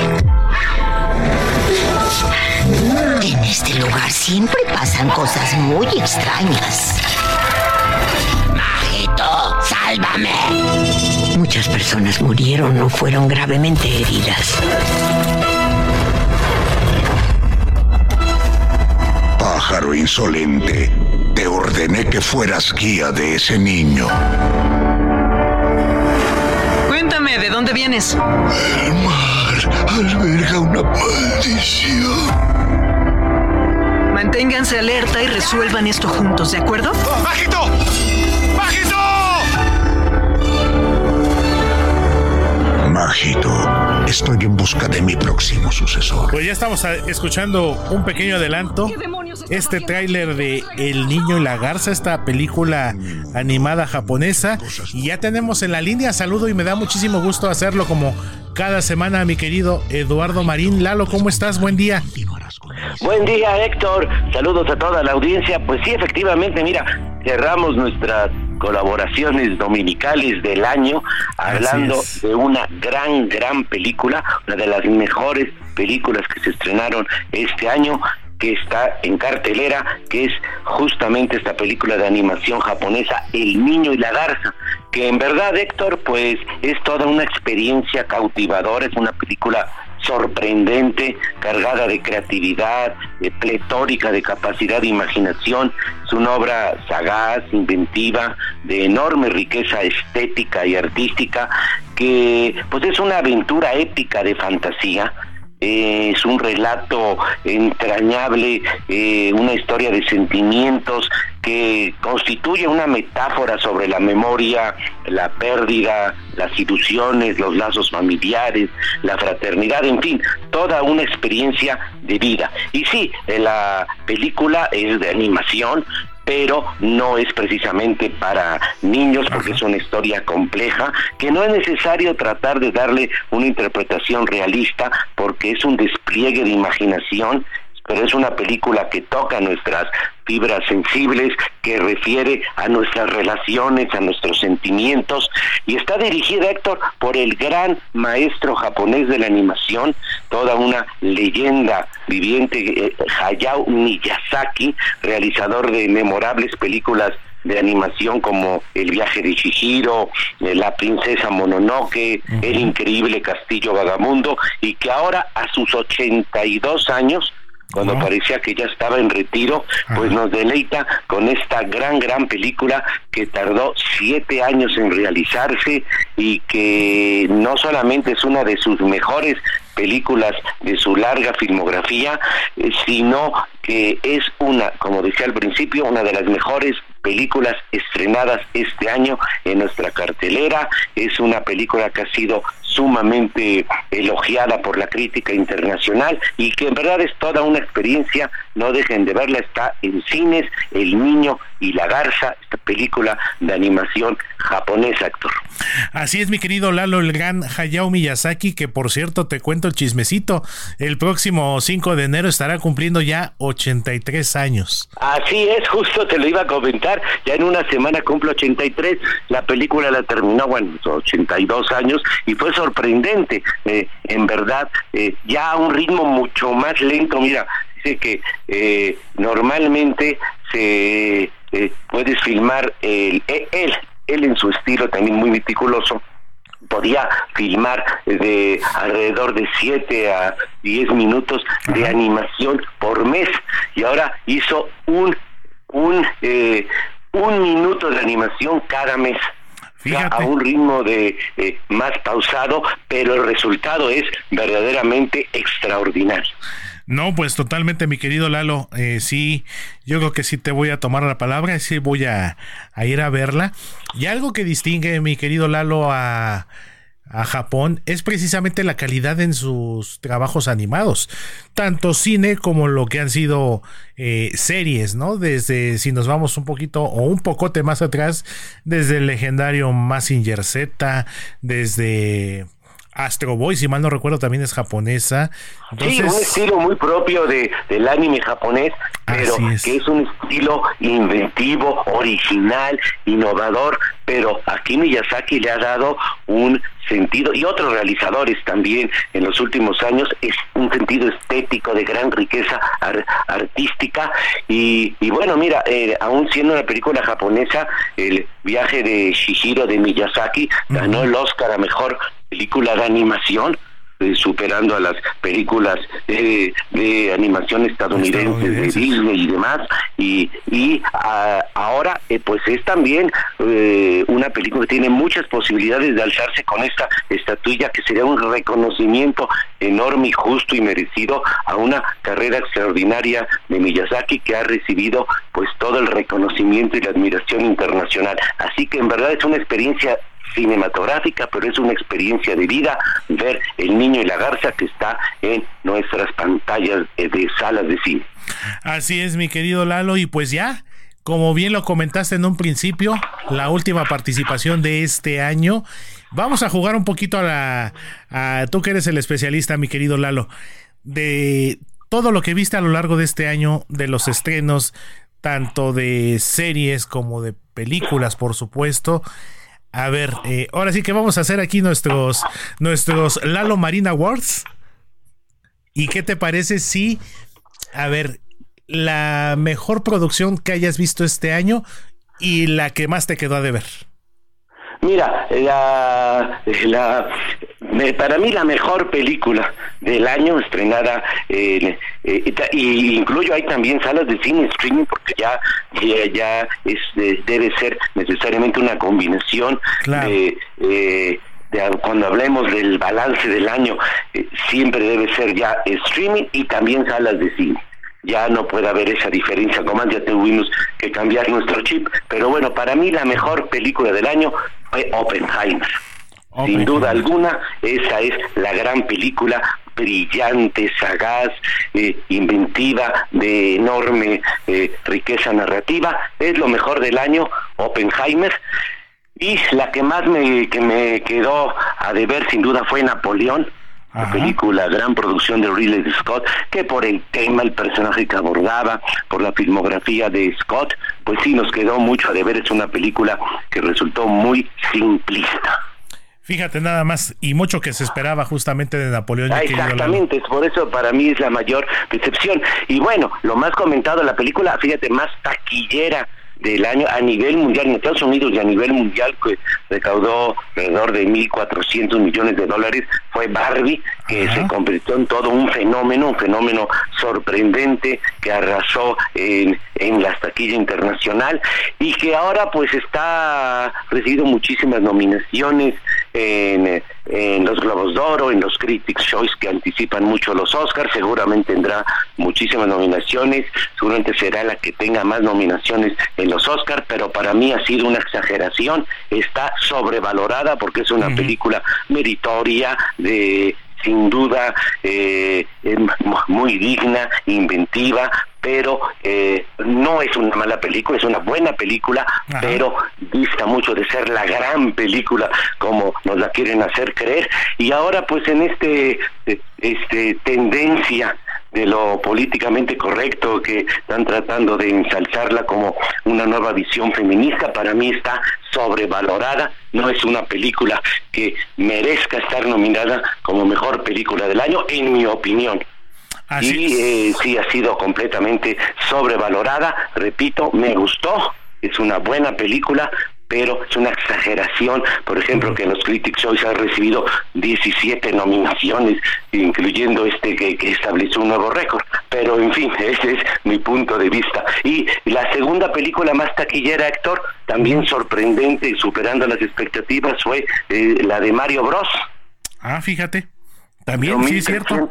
millones de dólares. Y la tercera fue eso sí es también uh, un hecho que hay que resaltar, fue Oppenheimer. Oppenheimer fue no solamente la gran película del año, sino la tercera más taquillera a nivel mundial con casi mil millones de dólares, lo que demuestra una vez más pues que eh, una buena película de una gran película de calidad, también puede ser un exitazo de taquilla. Así es, mi querido Lalo, y ahorita que comentabas, me quedé pensando en Barbie, por supuesto, esta eh, sobre nominación que ha tenido de Sí, la mano exagerado, de, exagerado. de Margot Robbie y de Ryan Gosling. Y te voy a confesar, no, he- no la he visto, aunque eso sí, ya compré el CD de la banda sonora, que por cierto se me hace bastante bueno también. Eh, te he de confesar, soy todavía de los eh, de la vieja escuela que a mí, en lo personal, me gusta todavía comprar eh, formato físico, el CD. No estoy en contra, por supuesto, de las plataformas digitales, del Spotify. Bueno, y además hay mucha nostalgia. entonces- Claro, y aparte yo digo, mi querido Lalo, la calidad del sonido no es la misma, ¿eh? No, no es Sí, la misma, entonces yo sí soy todavía de los que pongo mi disquito en casa, incluso hasta todavía en el, en el coche tengo ahí mi, mi autoestéreo. Entonces, eh, Barbie, Mario Bros. y no olvidemos toda esa parafernalia y todo eso que se generó en los cines mexicanos, que se agotaron las palomeras, que se agotaron los souvenirs.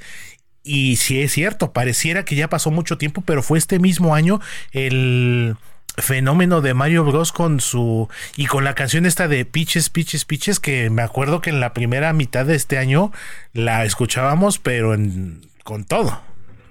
No, y es una película muy disfrutable, nadie se esperaba ese exitazo que tuvo Mar- Mario Bros. A mí también me dio gusto porque realmente se disfruta, tiene chispa, tiene ingenio, pero hasta ahí no es la calidad, por ejemplo, de la que estábamos hablando del niño y, y la garza de, de otra película de animación, que ya es otro nivel y una película profunda y de calidad. Pero eh, sin duda Mario Bros fue muy amena y Barbie, como te decía, sí me gustó, pero está haciendo una exageración todas estas premios y nominaciones y seguramente la directora Greta Gerwig va a estar nominada a mejor dirección en una de esas hasta pudiera ganar pero ya de los Oscars y de allá hay que esperar todo porque ya está siendo un fraude cultural por la imposición de la dictadura poli de la dictadura de la corrección política Héctor. Así es, mi querido Lalo, y se, esto se refleja incluso que en las últimas ceremonias precisamente de los Oscar, incluso la audiencia ha bajado drásticamente. Lejos ya Sí, aparecen sí, esos no, ya tiempos de... dista mucho de ser lo que eh, fue hace de 10 años para atrás. Totalmente. Se recuperó después de, de, de que bajó a niveles de mínimos en, por la pandemia y que hicieron ahí unas ceremonias de muy desabri- desabridas, insípidas. Se recuperó el año pasado, pero todavía está muy lejos de alcanzar los niveles que llegó a tener este hace algunos años. Y, y, y, y ya realmente esto de veras de la corrección política ya se ha convertido eh, las premiaciones, el Oscar y los demás premios de, esta temporada en, en eh, premios de cuotas. De cuotas por cuestiones eh, raciales y de y de género y, y ya es- la calidad está pasando a un segundo plano esa es la verdad por eso es que ya ni vale la pena hacer eh, pronósticos y especular porque ya lo que importa son la imposición de la corrección política y sobre todo han aumentado también el número de miembros de la academia para tratar de ser más incluyentes con inclu- incluyendo de eh, gente de otros países y que ya no ve las películas, entonces ya- eso es un hecho, ¿eh? absolutamente, y entonces vota ya como po- popularidad para tratar de premiar por primera vez a un asiático o a una o, o a un eh, nativo americano, en fin. En fin, eh, eh, eh, ya están prevaleciendo las cotas y la gente que vota no está viendo las películas y eso es una realidad. Así es, mi querido Lalo. Y bueno, el ejemplo más claro nos lo puso Disney con su versión de La Sirenita, que bueno, absolutamente dio mucho de qué hablar. Y yo creo que ese, este, ese es otro, otro tema que pudiéramos analizar y platicar contigo eh, próximamente, mi querido Lalo. Y bueno, mira, ya platicamos, ya estuvimos aquí, ya nos diste tu recomendación, por supuesto, con el niño y la garza.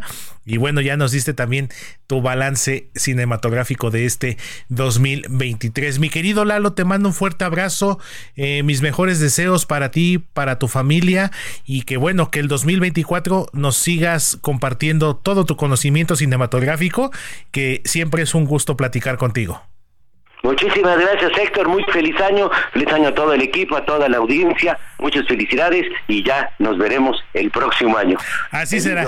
Igualmente mi querido Lalo, cuando en este momento son las 8 de la mañana con 48 minutos hora del centro de la República Mexicana, continuamos con más aquí en el informativo Heraldo fin de semana. Sintonía con los estados en el informativo fin de semana.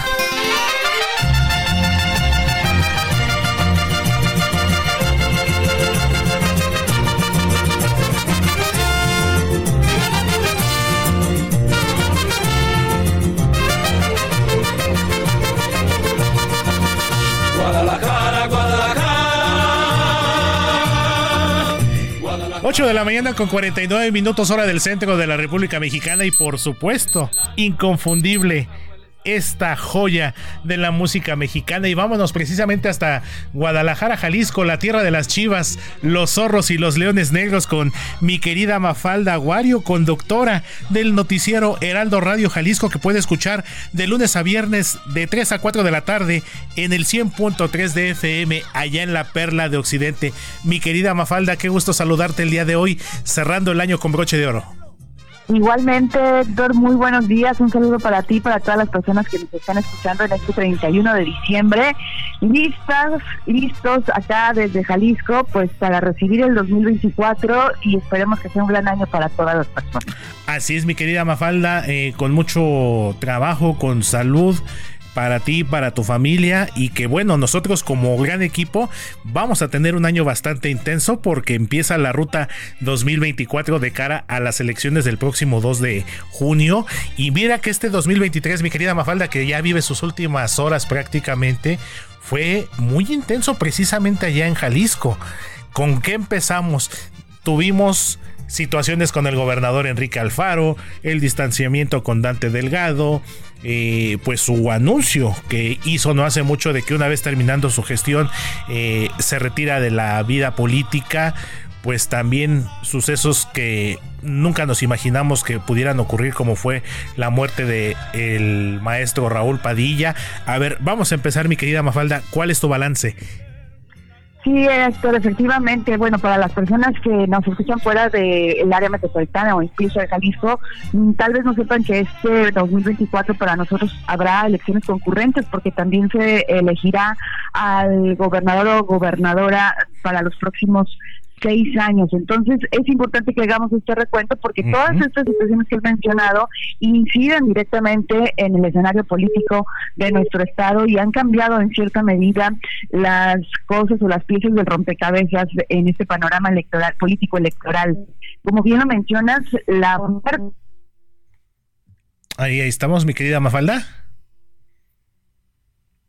Ahí la perdimos un poquito. Ahorita vamos a recuperar la comunicación con mi querida compañera y amiga Mafalda Aguario. Y como bien lo comentaba, eh, Jalisco es uno de los nueve estados de la República que estará eligiendo a su gobernador el próximo 2 de junio. El juego político está muy intenso allá en la entidad tapatía y bueno, el relevo del gobernador Enrique Alfaro parece ser que va a dar mucho de qué hablar con algunos movimientos que se han dado en tiempos recientes, quizá uno de los más llamativos y que estaremos platicando también en unos momentitos que recuperemos la comunicación con Mafalda, es eh, el sorpresivo eh, anuncio de quien fuera un referente en lo que se refiere a candidaturas independientes como lo es Pedro Kumamoto, quien eh, hace unas semanas anunció su incorporación al Movimiento de Regeneración Nacional, a Morena, lo cual fue motivo sin lugar a dudas de muchísimas críticas, incluso al interior de otros partidos como Movimiento Ciudadano, que es el partido actualmente dominante allá en el estado de Jalisco. Y ahora sí te retomamos, mi querida Mafalda, este cambio en la gubernatura que van a tener ustedes los jaliscienses y que sin lugar a dudas se pone bueno el barajeo de nombres.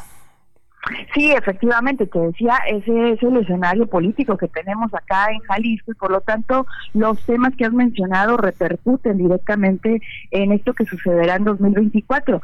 Y uno de los grandes temas fue precisamente la muerte de Raúl Padilla, que era el jefe político no solo de la Universidad de Guadalajara, sino que era un líder... Eh, de facto en nuestro estado, quien ostentaba el poder y lo ostentó de hecho durante décadas. Así es, mi querida Jalisco. Mafalda. Adelante, adelante. Así- Sí, entonces, bueno, pues esto ha provocado, por un lado, que el, el, el pleito o el distanciamiento que tenía la Universidad de Guadalajara con el gobierno del Estado se haya, digamos, revertido. en, para por el, el próximo año habrá algo muy importante que es ya presupuesto constitucional. Bueno, eso Así se es. ejercerá hasta 2025, se aprobará en 2024, pero se ejercerá hasta 2025. Y esto es algo que, bueno, pues histórico, ahora sí, como les Claro. gusta decir a los gobernantes, sobre todo Enrique Alfaro, porque hasta ahora se ha logrado, antes sí se estaba sometido a negociaciones políticas Así es. este presupuesto para la universidad y ahora será todo lo contrario. Que bueno, eso ha provocado la muerte de Raúl Padilla. Todo y como eso. ya lo decías, pues eh, la, la situación entre el gobierno, el gobernador Enrique Alfaro y el partido Movimiento Ciudadano de Dante Delgado, que ahora Uf, vemos a la Héctor, Claro. que efectivamente en cierta medida Enrique Alfaro tuvo razón en lo que decía. Tiempo al tiempo, mi querida Mafalda. ¿Nos aguantas tantitito el corte, mi querida Mafalda? Y Por ahorita lo retomamos porque se está poniendo bueno este chismecito político desde allá, desde Jalisco. Ahorita nos Claro escuchamos sí, de nuevo. Pausa y volvemos con más aquí en el informativo Heraldo fin de semana.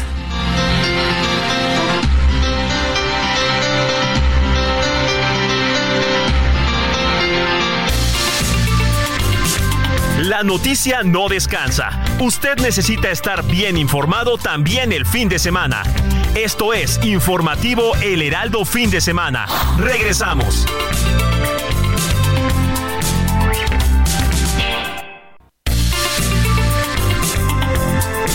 Siga en sintonía con la noticia.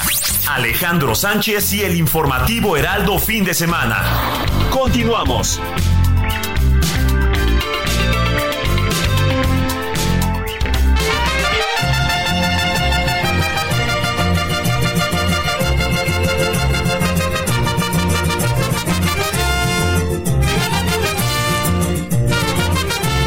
Las 9 de la mañana en punto hora del centro de la República Mexicana. Ya empezamos la última hora de esta emisión dominical del informativo Heraldo fin de semana y vámonos de regreso hasta Guadalajara.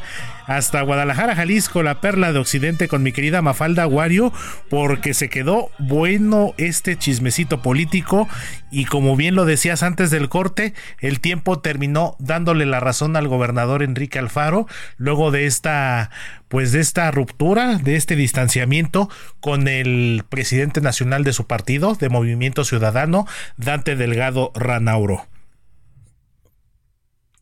Adelante, mi querida Mafalda. No, tenemos ahí una fallita nuevamente. Ya ve que de repente las comunicaciones nos hacen la mala jugada. Pero sí, sin lugar a dudas, Jalisco, uno de los estados, por supuesto, más importantes de nuestro país económicamente, políticamente, culturalmente hablando. Y bueno, esta situación que se fue gestando desde hace unos meses entre el gobernador Alfaro y Dante Delgado Ranauro y como lo decíamos mi querida Mafalda y bien lo comentabas antes de irnos a la pausa, el tiempo terminó dándole la razón al todavía gobernador de Jalisco. No. Tenemos ahí nuevamente temitas, y no yo creo que le vamos a cambiar. Ahí estoy, ya te empiezo a escuchar mi querida Mafalda. ¿Tú me escuchas? Te escucho bien. Te escucho Perfecto. bien, Héctor. Adelante, mi querida Mafalda, lo que comentábamos y bien mencionabas antes de irnos a la pausa, el tiempo terminó dándole la razón a Enrique Alfaro luego de este distanciamiento que comenzó a darse con el presidente nacional de su partido Movimiento Ciudadano, Dante Delgado Ranauro. Exactamente, porque él decía, Héctor, en su mensaje videograbado, que no entendía las decisiones que se estaban tomando desde el centro y bueno, pues ahora ya vemos que efectivamente Movimiento Ciudadano y Dante Delgado han tenido una conducta un tanto errática, por decirlo menos, en torno a lo que ocurrirá para 2024 en este proceso electoral. Pero bueno, esa fue una de las decisiones que marcaron en el Estado la situación, porque ya veíamos cómo Enrique Alfaro se perfilaba un tanto para eh, conseguir la candidatura de este partido a la presidencia de la República, lo Así cual es. ya no ocurrió y difícilmente ocurrirá ya en los próximos días. Y bueno, eh, otro de los escenarios que se movieron, Héctor, a raíz no solo de la muerte del rector y de estas decisiones de Enrique Alfaro, es posible candidatura del actual rector Ricardo Villanueva para eh, la presidencia municipal de Guadalajara. Todavía está pendiente, no sabemos qué es lo que vaya a ocurrir en Jalisco se hizo una mega alianza de Morena, no solamente con sus aliados ya tradicionales que conocíamos, Partido del Trabajo y Partido Verde, sino que los partidos locales hagamos, que está relacionado con la Universidad de Guadalajara y futuro también contenderán en esta alianza. Así que veremos si el rector decide o no participar en la política. Ya antes había contendido con el PRI, hace dos administraciones, y pues ahora estaremos al pendiente de lo que ocurra. Eso es más o menos lo que ha ocurrido políticamente, porque en materia de seguridad, desafortunadamente, otro tema en, 2023. Otro tema, mi querida Mafalda, eh, Lagos de Moreno, eh, Tlaquepaque con las eh, fosas que se han encontrado por allá. Bueno, sin lugar a dudas, un año muy complejo, mi querida Mafalda, en materia de seguridad. Y pues que sin lugar a dudas marcó también la agenda nacional. De por sí que la situación en todo el país se ha complicado, pero lamentablemente creo que Jalisco ha sido de los que sí ha recrudecido más la violencia y este tipo de casos. Y eso es una tragedia por donde se quiera observar. Así que eh, el número de personas desaparecidas va creciendo. Eh, actualmente hay un poco más de mil denuncias y eso sin contar el subregistro, la cifra negra de la que ya sabemos en todos los delitos hay. Así es, y bueno, también incidentes en otras partes del estado como Teocaltiche, donde normalmente no, no teníamos como que reportes de incidencia, un lugar que históricamente pues era muy tranquilo y que también este año fue nota en varias ocasiones. Así es, Totalpiche para las personas que nos escuchan fuera de Jalisco es un municipio que se encuentra en la zona norte, es colindante con el estado de Zacatecas y desafortunadamente es un municipio estratégico en cuanto a ubicación para los grupos delincuenciales. Ha estado en disputa por dos grupos delincuenciales que eh, pues están a la espera de ocupar este territorio y es por ello que se han generado hechos violentos en los que ha habido enfrentamientos y también ha habido agresiones en contra de elementos de fuerzas federales. Así que eh, ha sido noticia este municipio precisamente por estos hechos violentos, pero el número de personas desaparecidas que se ha ido incrementando en esta zona donde antes, como ya bien lo mencionas, pues no se hablaba de este tipo de hechos de inseguridad y ahora son cada vez más los espacios, los territorios en los que tenemos que dar cuenta de situaciones de esta naturaleza ante el crecimiento impune de la delincuencia porque los gobiernos han sido incapaces capaces de frenarla y de devolverle la paz a los pobladores. Así es, mi querida Mafalda, lamentablemente, y bueno, esperamos que el próximo año pues haya una mejora.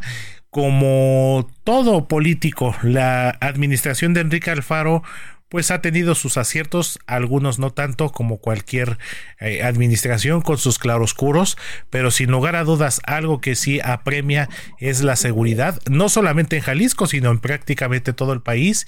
Y bueno, ya estaremos viendo qué nos depara el 2024 tanto a nivel nacional como allá en tu estado tan hermoso como lo es Jalisco, mi querida Mafalda. Entonces, pues ahí estaremos pendientes y aprovecho nuevamente para reiterarte mi agradecimiento, eh, mi aprecio, mi admiración y bueno, por acompañarnos durante todo este tiempo y estoy seguro que en 2024 vamos a seguir haciendo equipo y ya sabes, lo mejor para ti, para tu familia, este año que fue tan especial para ti en lo que se refiere eh, a lo personal y bueno, también un abrazo al pequeñín.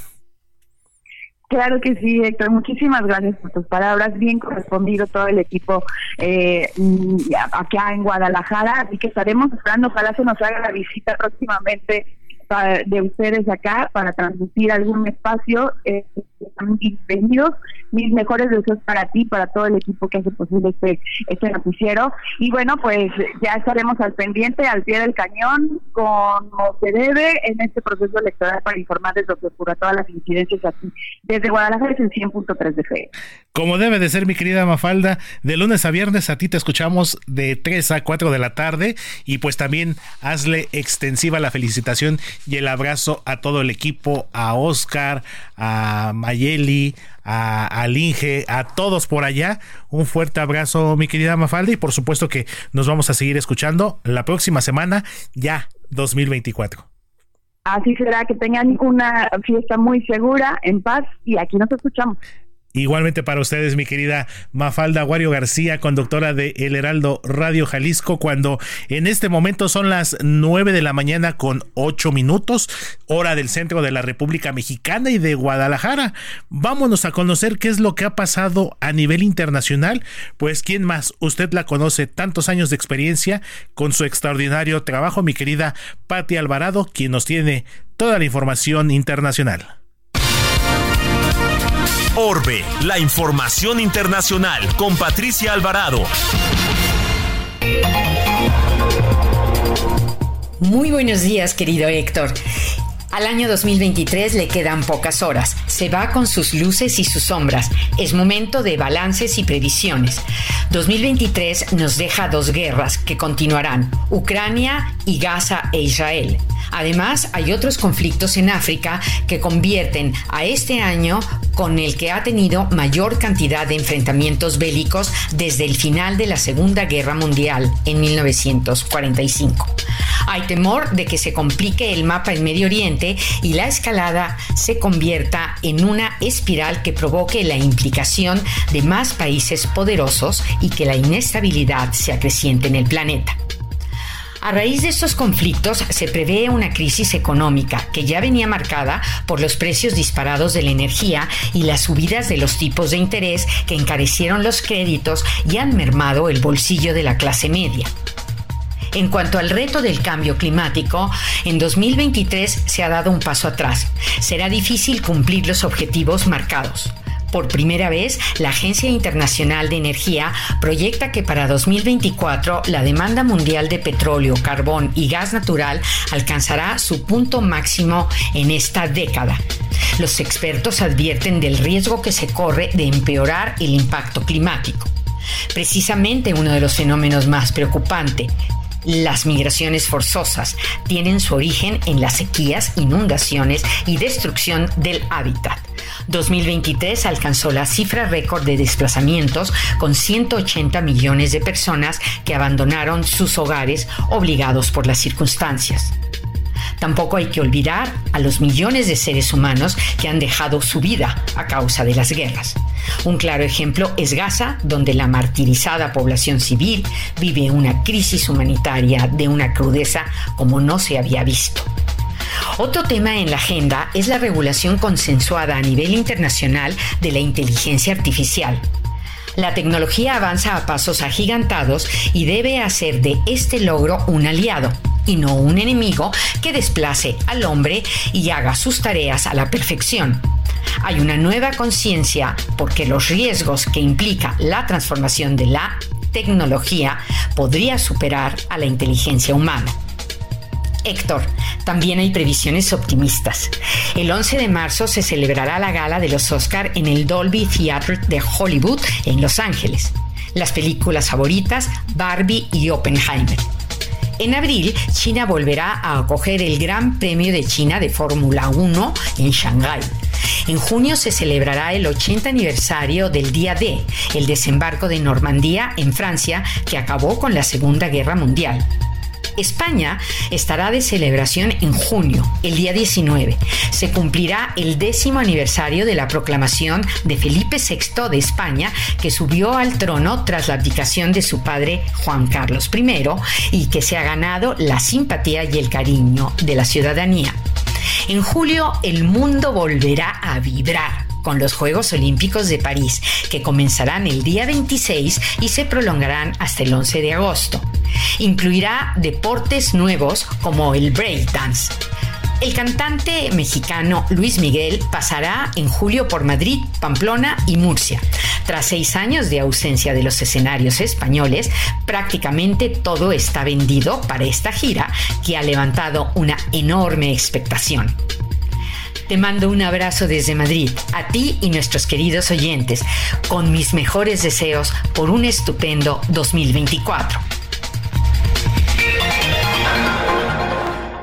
Muchísimas gracias, mi querida Pati Alvarado. También un abrazo fuerte para ti, hasta allá, hasta Madrid, España. 9 de la mañana con 13 minutos hora del centro de México. Continuamos con más aquí en el informativo Heraldo fin de semana. Sintonía con los estados en el informativo fin de semana.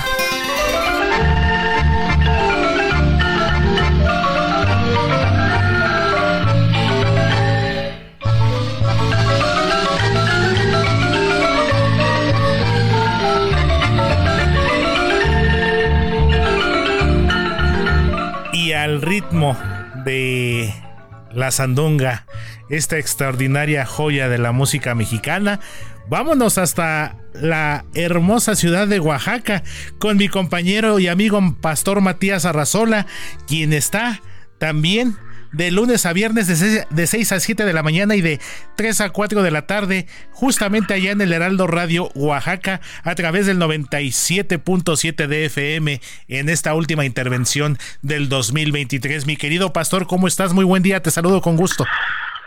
¿Qué tal Héctor? Muy buenos días amigos del Heraldo de fin de semana. Les saludo con todo el agrado y sobre todo deseándoles lo mejor en este pues inicio o lo que para despedir este 2023 y lo que será este 2024. Bueno, pues con mucha actividad y sobre todo con mucha información, porque mientras los oaxaqueños se preparan para despedir este año que termina en una fiesta, en un ambiente de fiesta y con una buena concurrencia por parte del turismo, bueno, pues eh, todo se ha centrado también porque mañana 1 de enero, pues hay cambio de autoridades. Esto, bueno, pues eh, debido a que las autoridades mantienen un monitoreo constante, sobre todo por el hecho de garantizar la paz ante lo que será este 1 de enero con el cambio de 52 nuevas autoridades electas por el sistema normativo indígena, quien rendirá protesta en diferentes partes del estado. Ya ha habido algunos conatos, algunas incidencias en zonas de la, de la zona Mije, en zona de la Mixteca y ante, bueno, pues las autoridades tanto del Instituto Estatal eh, Electoral de Participación Ciudadana, las autoridades de gobierno y otros más, mantienen constantes vigilancias sobre todo para que esto pues evite que eh, la, la efervescencia pueda subir de tono y llegar a algunas zonas porque hay puntos rojos de los cuales bueno hasta el momento se mantiene un monitoreo constante esto por el lado eh, de cuestiones electoral. Y bueno, pues eh, también mencionarles que junto con ello, pues eh, a unas horas precisamente de este cambio, están hablando de la desaparición de uno de los, desapareció uno de los dirigentes, o el, presidente electo más bien de San Juan Cotzocón Mije, Eduardo González, al cual, bueno, pues acudió a una conferencia y después de eso no se le ha visto, algunas personas lo andan buscando, algunas personas ya han eh, pues avisado a las mismas autoridades y por lo tanto, bueno, pues esto, insistimos, no es una situación que pudiera pues eh, generar un ambiente sano en relación a este asunto del cual estamos todavía monitoreando y pues, puesto en contacto con las autoridades para conocer más en relación a este mismo asunto. Y bueno, si a esto le subamos también de que, bueno, pues el Tribunal Superior de Justicia y hasta el momento tendrá ya sus últimos encuentros o trabajos dentro de las acciones a través de el magistrado Eduardo Pinacho Sánchez en Oaxaca, el cual, bueno, pues ya rindió su informe y además se despidió, lo que terminará su función como tal y como presidente del Tribunal Superior de Justicia en el Estado. Y mientras eso está ocurriendo, ha habido una situación que ha llamado la atención porque revocó un juez una sentencia eh, de lo que es eh, de, la expresidenta municipal de Nochixtlán, Lisbeth Victoria Huerta, que podría quedarse 40 años de prisión, pero sin embargo un juez ha ordenado la reposición la reposición precisamente de su caso. Hay que recordar que esta expresidenta está involucrada en la desaparición forzada de Claudia Uruchurtu. Recuerda que esa es una activista que incluso tiene algunos lazos con el eh, país británico, donde estuvieron aquí algunos algunas autoridades diplomáticas del, del país dándole seguimiento a este tema y sin embargo, bueno, pues después de todo lo que está ocurriendo, pues esta activista ahora eh, pues se encuentra en el ojo del huracán nuevamente porque aparte de que no se ha hecho una justicia completa, la expresidenta municipal de Nochixtlán ahora podría tener la benevolencia de que repongan nuevamente este caso y esto bueno tiene ventajas para poder obtener su libertad, la cual, bueno, pues hasta el momento había sido condenada a 40 años, pero es un asunto, un desaseo que se tiene hasta el momento, que va a dar mucho de qué hablar y bueno, pues por supuesto que nosotros estaremos muy pendientes de todo lo que está ocurriendo. Y lo que también llama la atención es que en esta primavera oaxaqueña que se habla de tantas acciones, sobre todo de la austeridad, bueno, pues hoy la directora de Educación Media Superior, coordinadora general de Educación Media Superior y Superior de Ciencia y Tecnología en Oaxaca, Alejandra Vázquez Cruz, hoy publica la Angelita, bueno, pues unas buenas fotografías en sus viajes allá a Dinamarca, en Copenhague, se encuentra en sus momentos, y pues ya sabrás dándose la buena vida y eso que hay austeridad en el Estado. Y como ella, pues muchos funcionarios en compras, en viajes y demás, así es que esta austeridad republicana, pues por lo menos aquí en Oaxaca eso no existe, solamente es para pavonearse que todo es ahorro y sin embargo pues la situación es complicada con muchas de estas funciones que se dan gran vida y además se veían centros comerciales muy caros también disfrutando o comiendo en buenos restaurantes y hospedándose hoteles de eh, pues gran lujo. Así es de gran turismo y así la situación en Oaxaca. Y nada más para concluir rápidamente Héctor. Claro que sí mi querido pastor. Los, gasolineros eh, están eh, preocupados porque bueno pues a haber un problema de abasto en combustible debido a que ya 19 piperos se encuentran bloqueando las instalaciones de petróleos mexicanos aquí en Santa María del Tule. Hay una serie de inconformidades y medidas que se están dando desde el gobierno federal y esto obviamente pues a decir de ellos pues ha enviado un documento al presidente de la República porque aseguran que acciones sindicales les están generando problemas graves y esto pues obviamente al parar y bloquear pues empieza a haber un poco de desabasto en algunas gasolineras, de lo cual estaremos también dando seguimiento para informarles y también al tanto de lo que está ocurriendo en estos momentos, sector. Así es, mi querido pastor, y sobre todo cuando hay desabasto por diferentes razones, también pues el riesgo, ¿no? En lo que implica el precio, si de por sí la, eh, la gasolina, los combustibles están caros y con eso de que nos habían dicho que iba a costar a 10 pesos, pero bueno, esa es otra historia. y bueno, ¿qué te puedo decir, mi querido pastor? Ahí estaremos muy pendientes y bueno, también quiero aprovechar para agradecerte tu compañía, tu presencia durante este último año aquí en el informativo de fin de semana. Lo mejor para ti, para tu familia y que el 2024, por supuesto, sigamos haciendo equipo y más que se nos viene un año electoral. Sin duda alguna estaremos todavía pendiente y por supuesto nuestros mejores deseos para todo el equipo de Heraldo Radio, para ti, para tu familia y para todos los amigos. Abrazo fuerte y que este 2024 sea muy próspero para todos. Un abrazo fuerte, mi querido pastor, y un mezcal sencillo con cara de doble, por favor. Perfecto, muy bien. Que sea, que sea con una buena tlayudita, con gusto. Para ustedes un abrazo fuerte y felicidades. Muchísimas gracias, amigo. Es mi compañero y amigo Pastor Matías Arrazola, conductor del noticiero Heraldo Radio Oaxaca, que pueden escuchar de lunes a viernes de 6 a 7 de la mañana y de 3 a 4 de la tarde, allá en el 97.7 de FM en el hermoso estado de Oaxaca y por supuesto su ciudad capital. 9 de la mañana con 21 minutos hora del centro de la República Mexicana y bueno, continuamos con más información y ahora tenemos el análisis muy puntual y muy preciso de mi querido Roberto José Pacheco, quien está como siempre al pie del cañón con las actividades en la Cámara de Diputados. Y ahora la bancada del PRI en la Comisión Permanente hizo un anuncio importante porque va a impulsar una iniciativa en materia de migración. ¿Cómo estás, mi querido Roberto José Pacheco? Buen día, te saludo con gusto. ¿Qué tal, mi estimado Héctor? Te saludo con mucho gusto.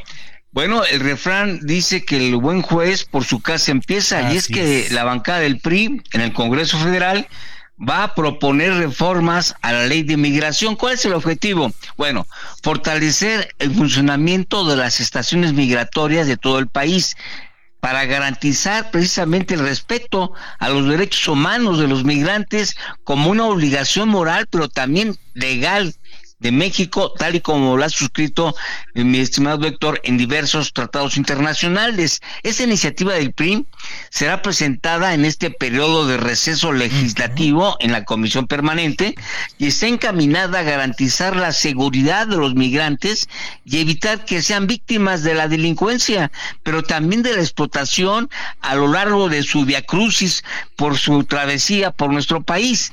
Los argumentos de esta iniciativa es que, que México es un país de tránsito para miles de migrantes que buscan llegar a los Estados Unidos en busca de mejores oportunidades económicas. Y es que, mi estimado Héctor, es una cruda realidad que los migrantes que atraviesan México enfrentan una serie de dificultades que van más allá de los retos del viaje en sí mismo. Muchos migrantes suelen ser víctimas de la delincuencia y la violencia en su tránsito hacia el vecino país del norte, incluyendo asaltos, secuestros y abusos, además de que la mayoría de los migrantes no cuentan con recursos para acceder a los servicios médicos y alimentos adecuados. Esta iniciativa del PRI eh, que van a presentar en, en breve eh, señala que la falta de acceso adecuado a servicios médicos, alimentación adecuada y condiciones higiénicas son problemas recurrentes en muchas estaciones migratorias.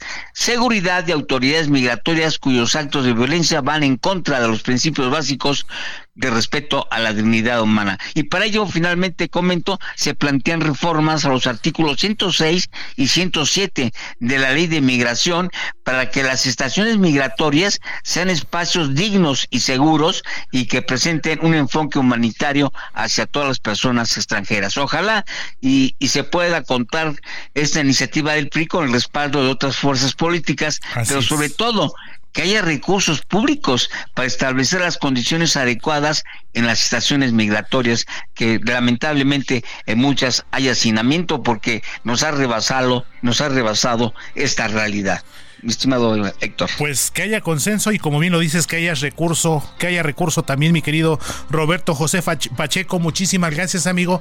Feliz año nuevo. Nos escuchamos la próxima semana y ya sabes, lo mejor para ti y para toda tu familia, amigo extensivo, mi estimado Héctor, igual para Moni, para todo el equipo. Estamos, estaremos pendientes. El 2024 es un año de muchos retos. Así es, mi querido Roberto José Pacheco. Te mando un fuerte abrazo y vámonos a una pausa comercial aquí en el informativo de fin de semana. La noticia no descansa. Usted necesita estar bien informado también el fin de semana. Esto es Informativo El Heraldo Fin de Semana. Regresamos.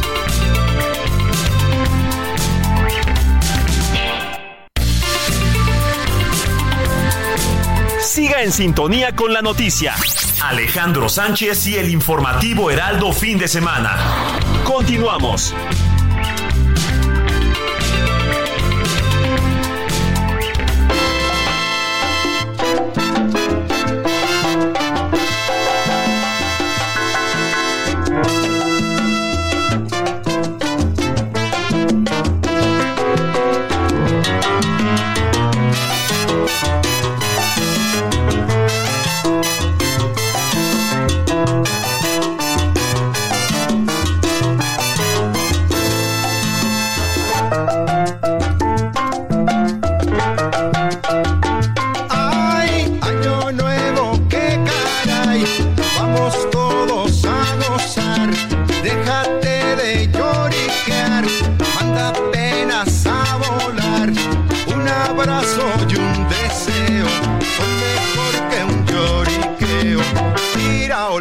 Años viejos y entrégate a disfrutar. Oye, gocemos mejor parejos, vente conmigo a bailar.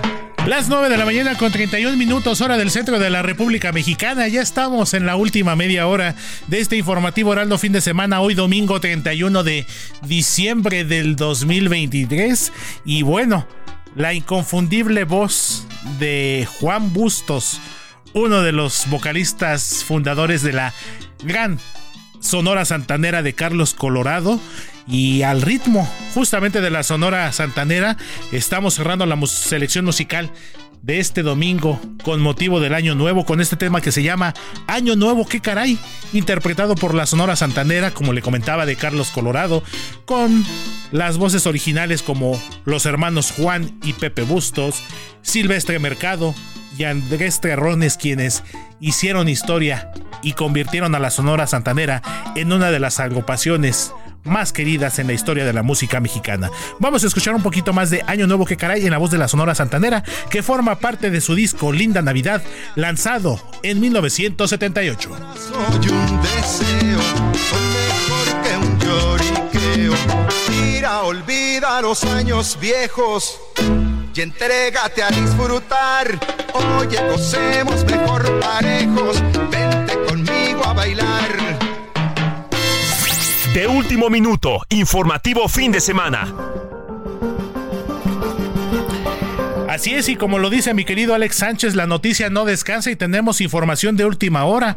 Información desde la cúpula del Movimiento de Regeneración Nacional de Morena, porque hace unos momentos el presidente nacional de este partido, Mario Delgado Carrillo, acaba de emitir un comunicado en sus redes sociales que dicta lo siguiente, ya tienen precandidato único para la alcaldía de Mérida, allá en el hermoso estado de Yucatán. La Comisión Nacional de Elecciones informa que luego de resultar el mejor posicionado en las encuestas, Rommel Pacheco Marrufo será el precandidato único de la coalición Sigamos haciendo historia para la alcaldía de Mérida. Dice el documento, Rommel Pacheco es un joven mexicano talentoso, quien ha sumado a nuestro movimiento en favor de la doctora Claudia Sheinbaum y de Joaquín Guacho Díaz Mena en Yucatán. Con unidad y organización, nuestro movimiento llevará la transformación al estado de Yucatán. Pues la carrera política del exclavadista olímpico mexicano Rommel Pacheco pues sigue dando de qué hablar. No olvidemos que hasta no hace mucho, hace unos meses todavía él era diputado federal, bueno, sigue siendo diputado federal por el partido Acción Nacional. Incluso cuando empezó la efervescencia con Xochitl Galvez, ya de cara a las precandidaturas presidenciales, todavía Rommel Pacheco estuvo apoyando a Xochitl Galvez en un principio. Sin embargo, dio un giro muy vertiginoso y posteriormente terminó anunciando su apoyo a la doctora Claudia Sheinbaum Pardo y pues ya con eso sabíamos prácticamente que iba a terminar adherido a Morena. Entonces, Mario Delgado, el presidente nacional morenista, acaba de anunciar hace unos minutos a Rommel Pacheco, el diputado y exclavadista olímpico mexicano, ya como precandidato único, quien buscará la alcaldía de Mérida allá en el estado de Yucatán. Y continuamos con más información justamente del sureste del país, porque de Yucatán nos vamos a Quintana Roo. Y esto se lo cuento porque la gobernadora de aquella entidad, Mara Lezama Espinosa, anunció que desde ayer sábado 30 de diciembre, la aerolínea mexicana de aviación inició operaciones en el Aeropuerto Internacional de Chetumal y que estará operando los días martes y sábado, por lo menos hasta el próximo 31 de enero de 2024. Cabe señalar que ayer un vuelo salió del Aeropuerto Internacional Felipe Ángeles y llegó a la capital de Quintana Roo con 120 pasajeros a bordo. Y cabe destacar también que los horarios y precios están disponibles en las plataformas digitales de Mexicana de Aviación. Mara Lezama Espinosa también destacó que la alianza gubernamental está firmemente comprometida en impulsar la conectividad aérea como piedra angular para el desarrollo turístico de Quintana Roo. También Mara Lezama, por último, añadió que la mayor conectividad permite también abrir nuevas puertas para la inversión y el desarrollo local, dado que propicia oportunidades para proyectos turísticos, infraestructuras y servicios, facilita la exploración de destinos menos conocidos, promoviendo así la diversificación de experiencias para los visitantes en beneficio de la economía local. Esto fue parte de lo que anunció el día de ayer la gobernadora del estado de Quintana Roo, Mara Lezama Espinosa. 9 de la mañana con 36 minutos, hora del centro de México. Continuamos con más en el informativo Heraldo fin de semana. El informativo fin de semana también está en Twitter. Síguenos en arroba fin de semana HMX.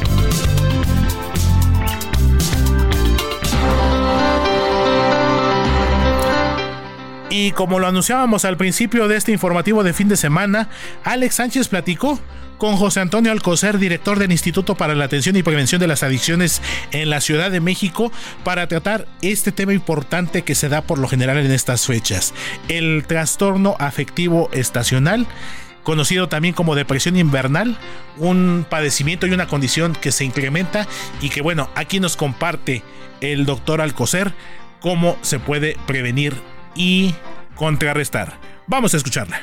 Fíjese que en esta temporada de fin de año, muchas personas pues encuentran la felicidad que no encuentran durante las temporadas pasadas que conforman pues eh, el año.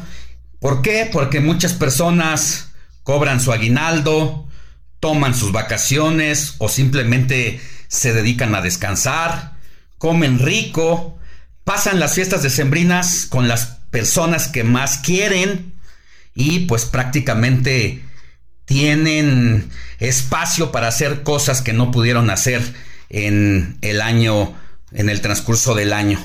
Pero ¿qué pasa con todas las personas que no logran tener todo esto?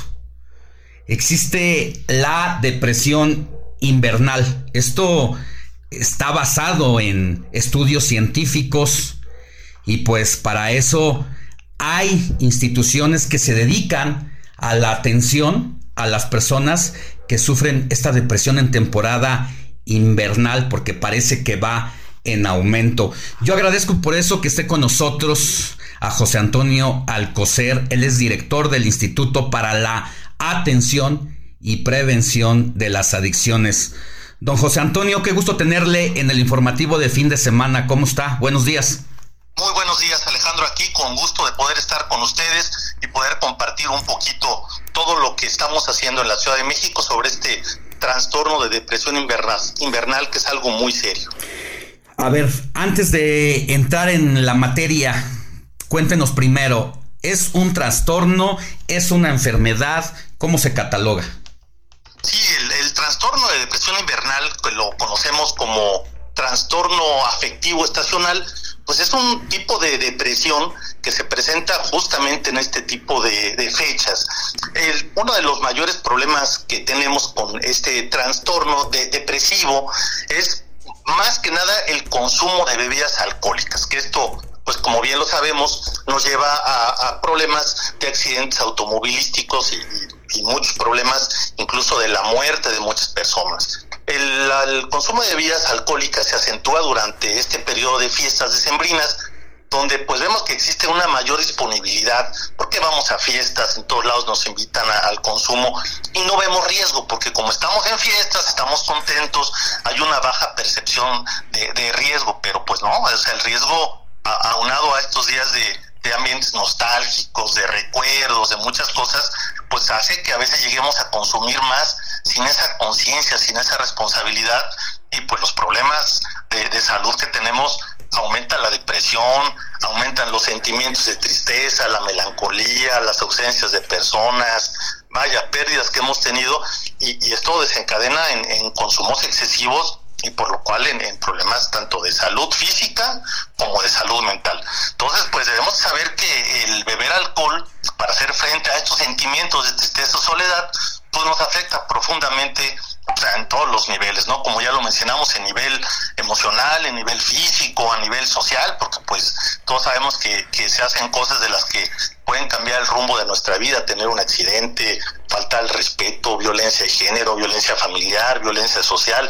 Entonces, por eso es muy importante buscar formas de expresar y compartir estos sentimientos, de que sepamos que, que podemos, cuando ya veamos que estamos perdiendo el, el, el rumbo, que no estamos solos, que, que podemos pedir ayuda y por eso en la Ciudad de México, la Secretaría de Salud de la Ciudad de México, a través de, del YAPA, que somos el Instituto para la Atención y Prevención de las Adicciones, pues estamos para nosotros ayudar a las personas, estamos para no juzgarlos, para no criticarlos, para no criminalizarlos, para no estigmatizarlos, estamos para escucharlos, para entenderlos y para ayudarlos. Ahora, en el área científica, ¿qué es lo que a usted le corresponde de sobremanera que tiene que ver precisamente con las adicciones.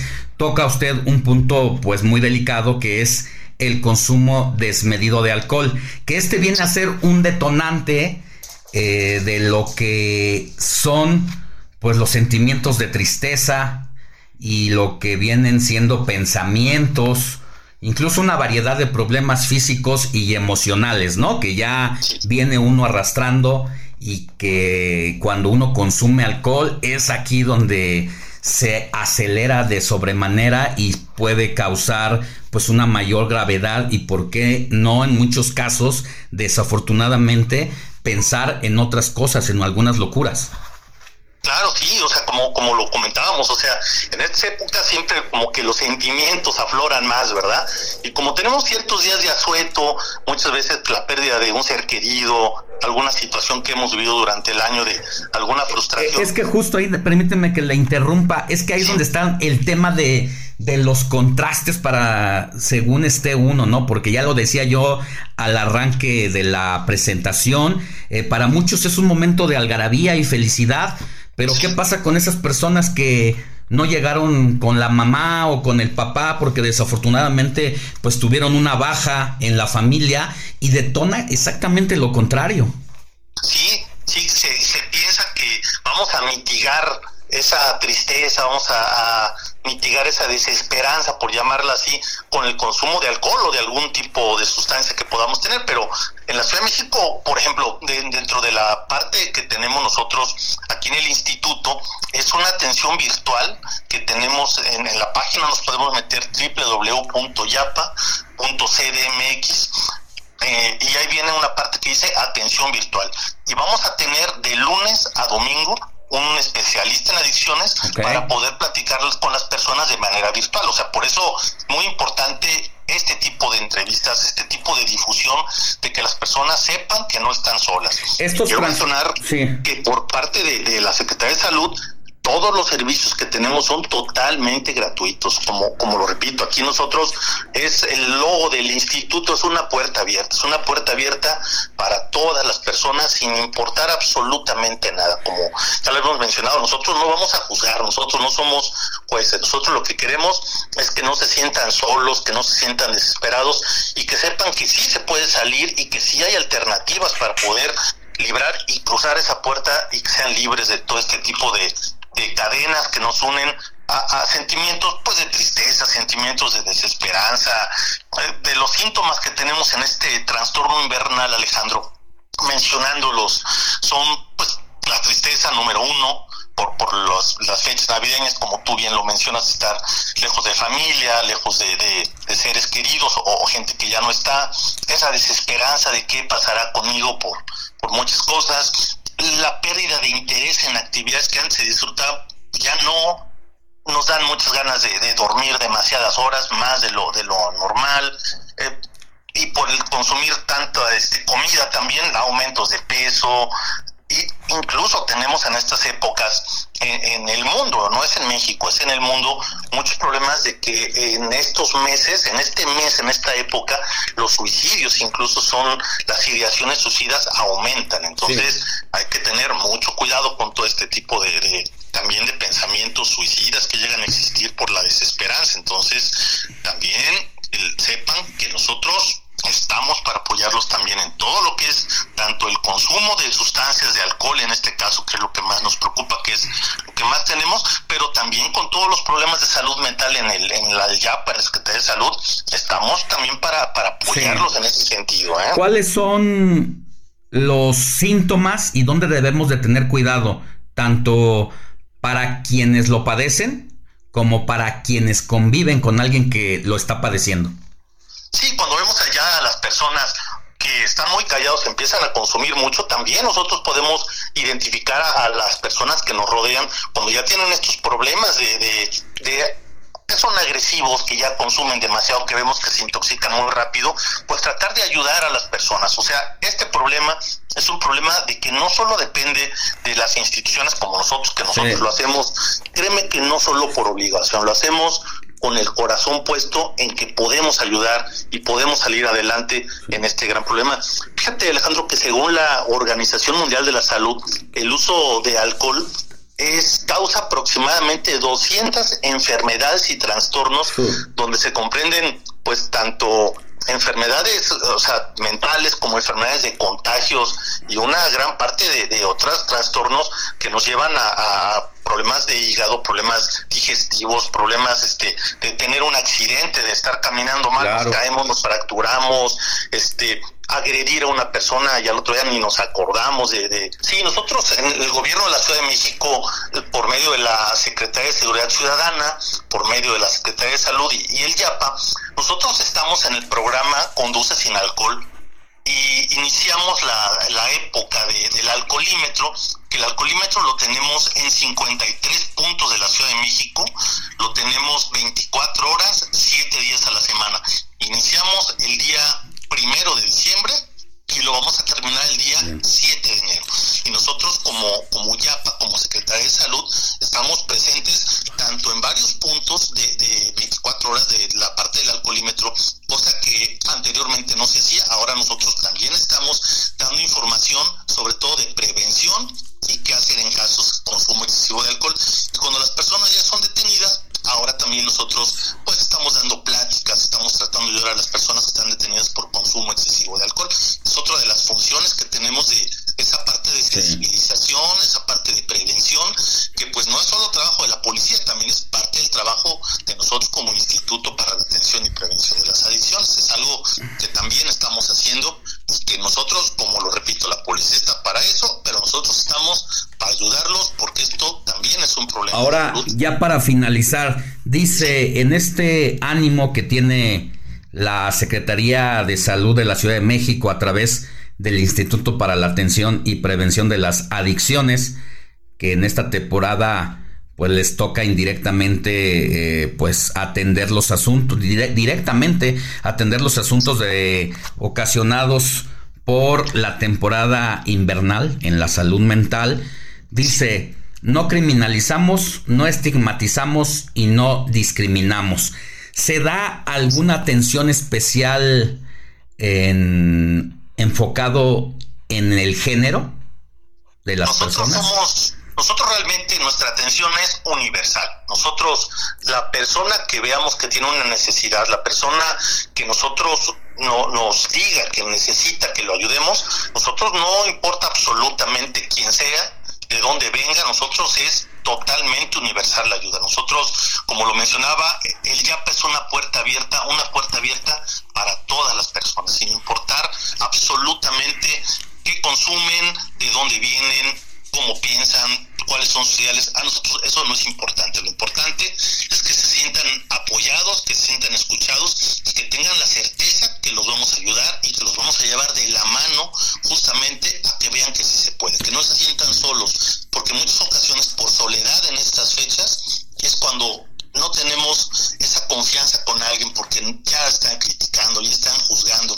No, nosotros, créanme que nosotros los entendemos, sabemos esto, como lo mencionamos al inicio, este trastorno de, de depresión es eso, es una depresión, esa depresión que a veces nos aislamos y queremos estar solos y cometemos cosas que no debemos. Por eso no se sientan solos. Nosotros vamos a estar con ustedes y los vamos a ayudar. Créanme que de la mejor manera y lo repito, todos los servicios que tenemos son gratuitos absolutamente en todos los sentidos. Si necesitan alguna atención médica, Sí. una atención psiquiátrica, una atención psicológica, todo lo que se necesite, incluso en los hospitales toxicológicos que también tenemos en la Ciudad de México, que es cuando ya está en riesgo su vida, los tenemos que trasladar a los toxicológicos, también son gratuitos todos. ¿Hasta en cuánto es el aumento de atenciones en este tipo de afectaciones en esta temporada? En esta temporada vemos que aproximadamente aumenta entre 30 a 35% el aumento del consumo de, de- de alcohol sobre todo. Como lo mencionamos, eh, el alcohol en estas fechas, pues vamos a todos lados y a donde llegamos, ah, Ay. dale, tómate una copa conmigo, festeja Sí. conmigo y, y ahí viene mucho problema de este tipo y promedio 30% es el aumento que tenemos en, en esta época que la juzgamos. Empezamos en, en- en diciembre, inicios de diciembre y terminamos a 6, 7 de enero, que ya, Sí. Bueno, el Guadalupe Reyes. El famoso Guadalupe Reyes, lamentablemente, así es, Alejandro. Bueno, repítanos eh, los teléfonos donde lo podemos eh, contactar, podemos contactar al especialista para que nos ayude pues a enfrentar una situación de esta índole. Claro, mira, tenemos dos puntos que vamos a mencionar aquí. Número uno, el teléfono del YAPA es 55 46 31 30 35. Ahí de manera automática les va a contestar una persona 24 horas, tenemos esta atención y ahí ya van a hablar con el especialista ya sea vía telefónica. También tenemos nosotros la página que es www.yapa.cdmx. Ahí también van a ver la parte de la atención virtual, que también un especialista los va a estar atendiendo. Y también dentro de la página, si no quieren hablar con alguien, tenemos el YapaBot, el YapaBot es ahora sí que un, robot con preguntas específicas y en el caso de que nosotros tuviéramos una urgencia, nosotros nos comunicamos con la persona. Muy y siempre bien. van a ser atendidos de la manera más humana. Le agradezco, le agradezco mucho José Antonio Alcocer, director del Instituto para la Atención y Prevención de las Adicciones, estos minutos para el informativo de fin de semana del Heraldo Radio. Al contrario, muchas gracias Alejandro y muchas gracias y felicidades a todos. Feliz año. Pues seamos responsables en estas fechas, prevengamos y disfrutemos sanamente. Muchas gracias. Hasta Buenos luego. días. Buenos días. Comparte tus comentarios y denuncias en el WhatsApp del informativo fin de semana. Escríbenos o envíanos un mensaje de voz al 55 91 63 51 19.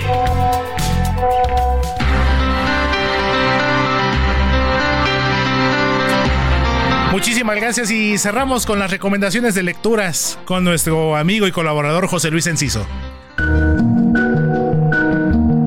Lecturas con José Luis Enciso.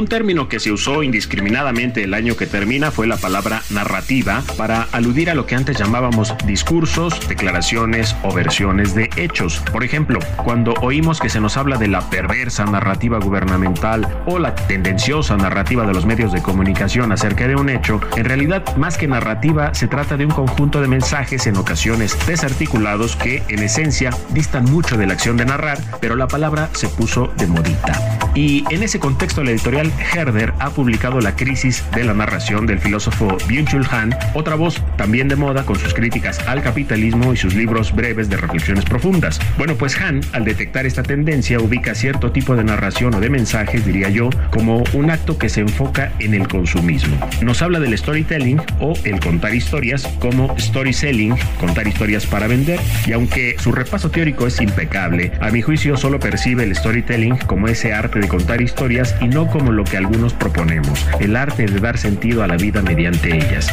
Si entendemos esto, seguramente dejaremos de decirle narrativa a cualquier discurso carente de pies y cabeza. Empiecen el año leyendo este buen ensayo de Han, breve, aunque un tanto caro, y útil para plantearnos por qué las narrativas que nos cuentan el mundo actual están en crisis. ¿No será que realmente no son narrativas? Pregunto yo. Mi exap jl enciso.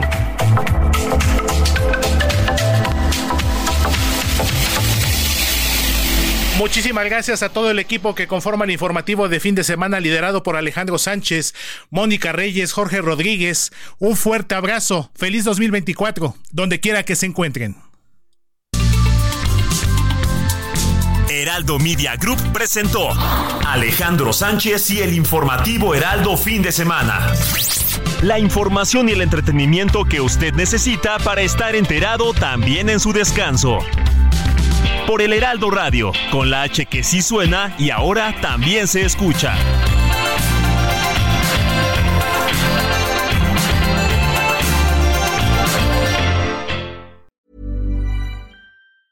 When your skin feels nourished and glows, you radiate confidence. Osea makes giving your skin a glow up easy with their clean, clinically proven Mega Moisture Duo. This seaweed powered duo features two of Osea's best sellers, Undaria Algae Body Oil and Undaria Collagen Body Lotion. Glow from the inside out. Get 10% off your first order with code GLOW at OseaMalibu.com. That's O S E A Malibu.com code GLOW.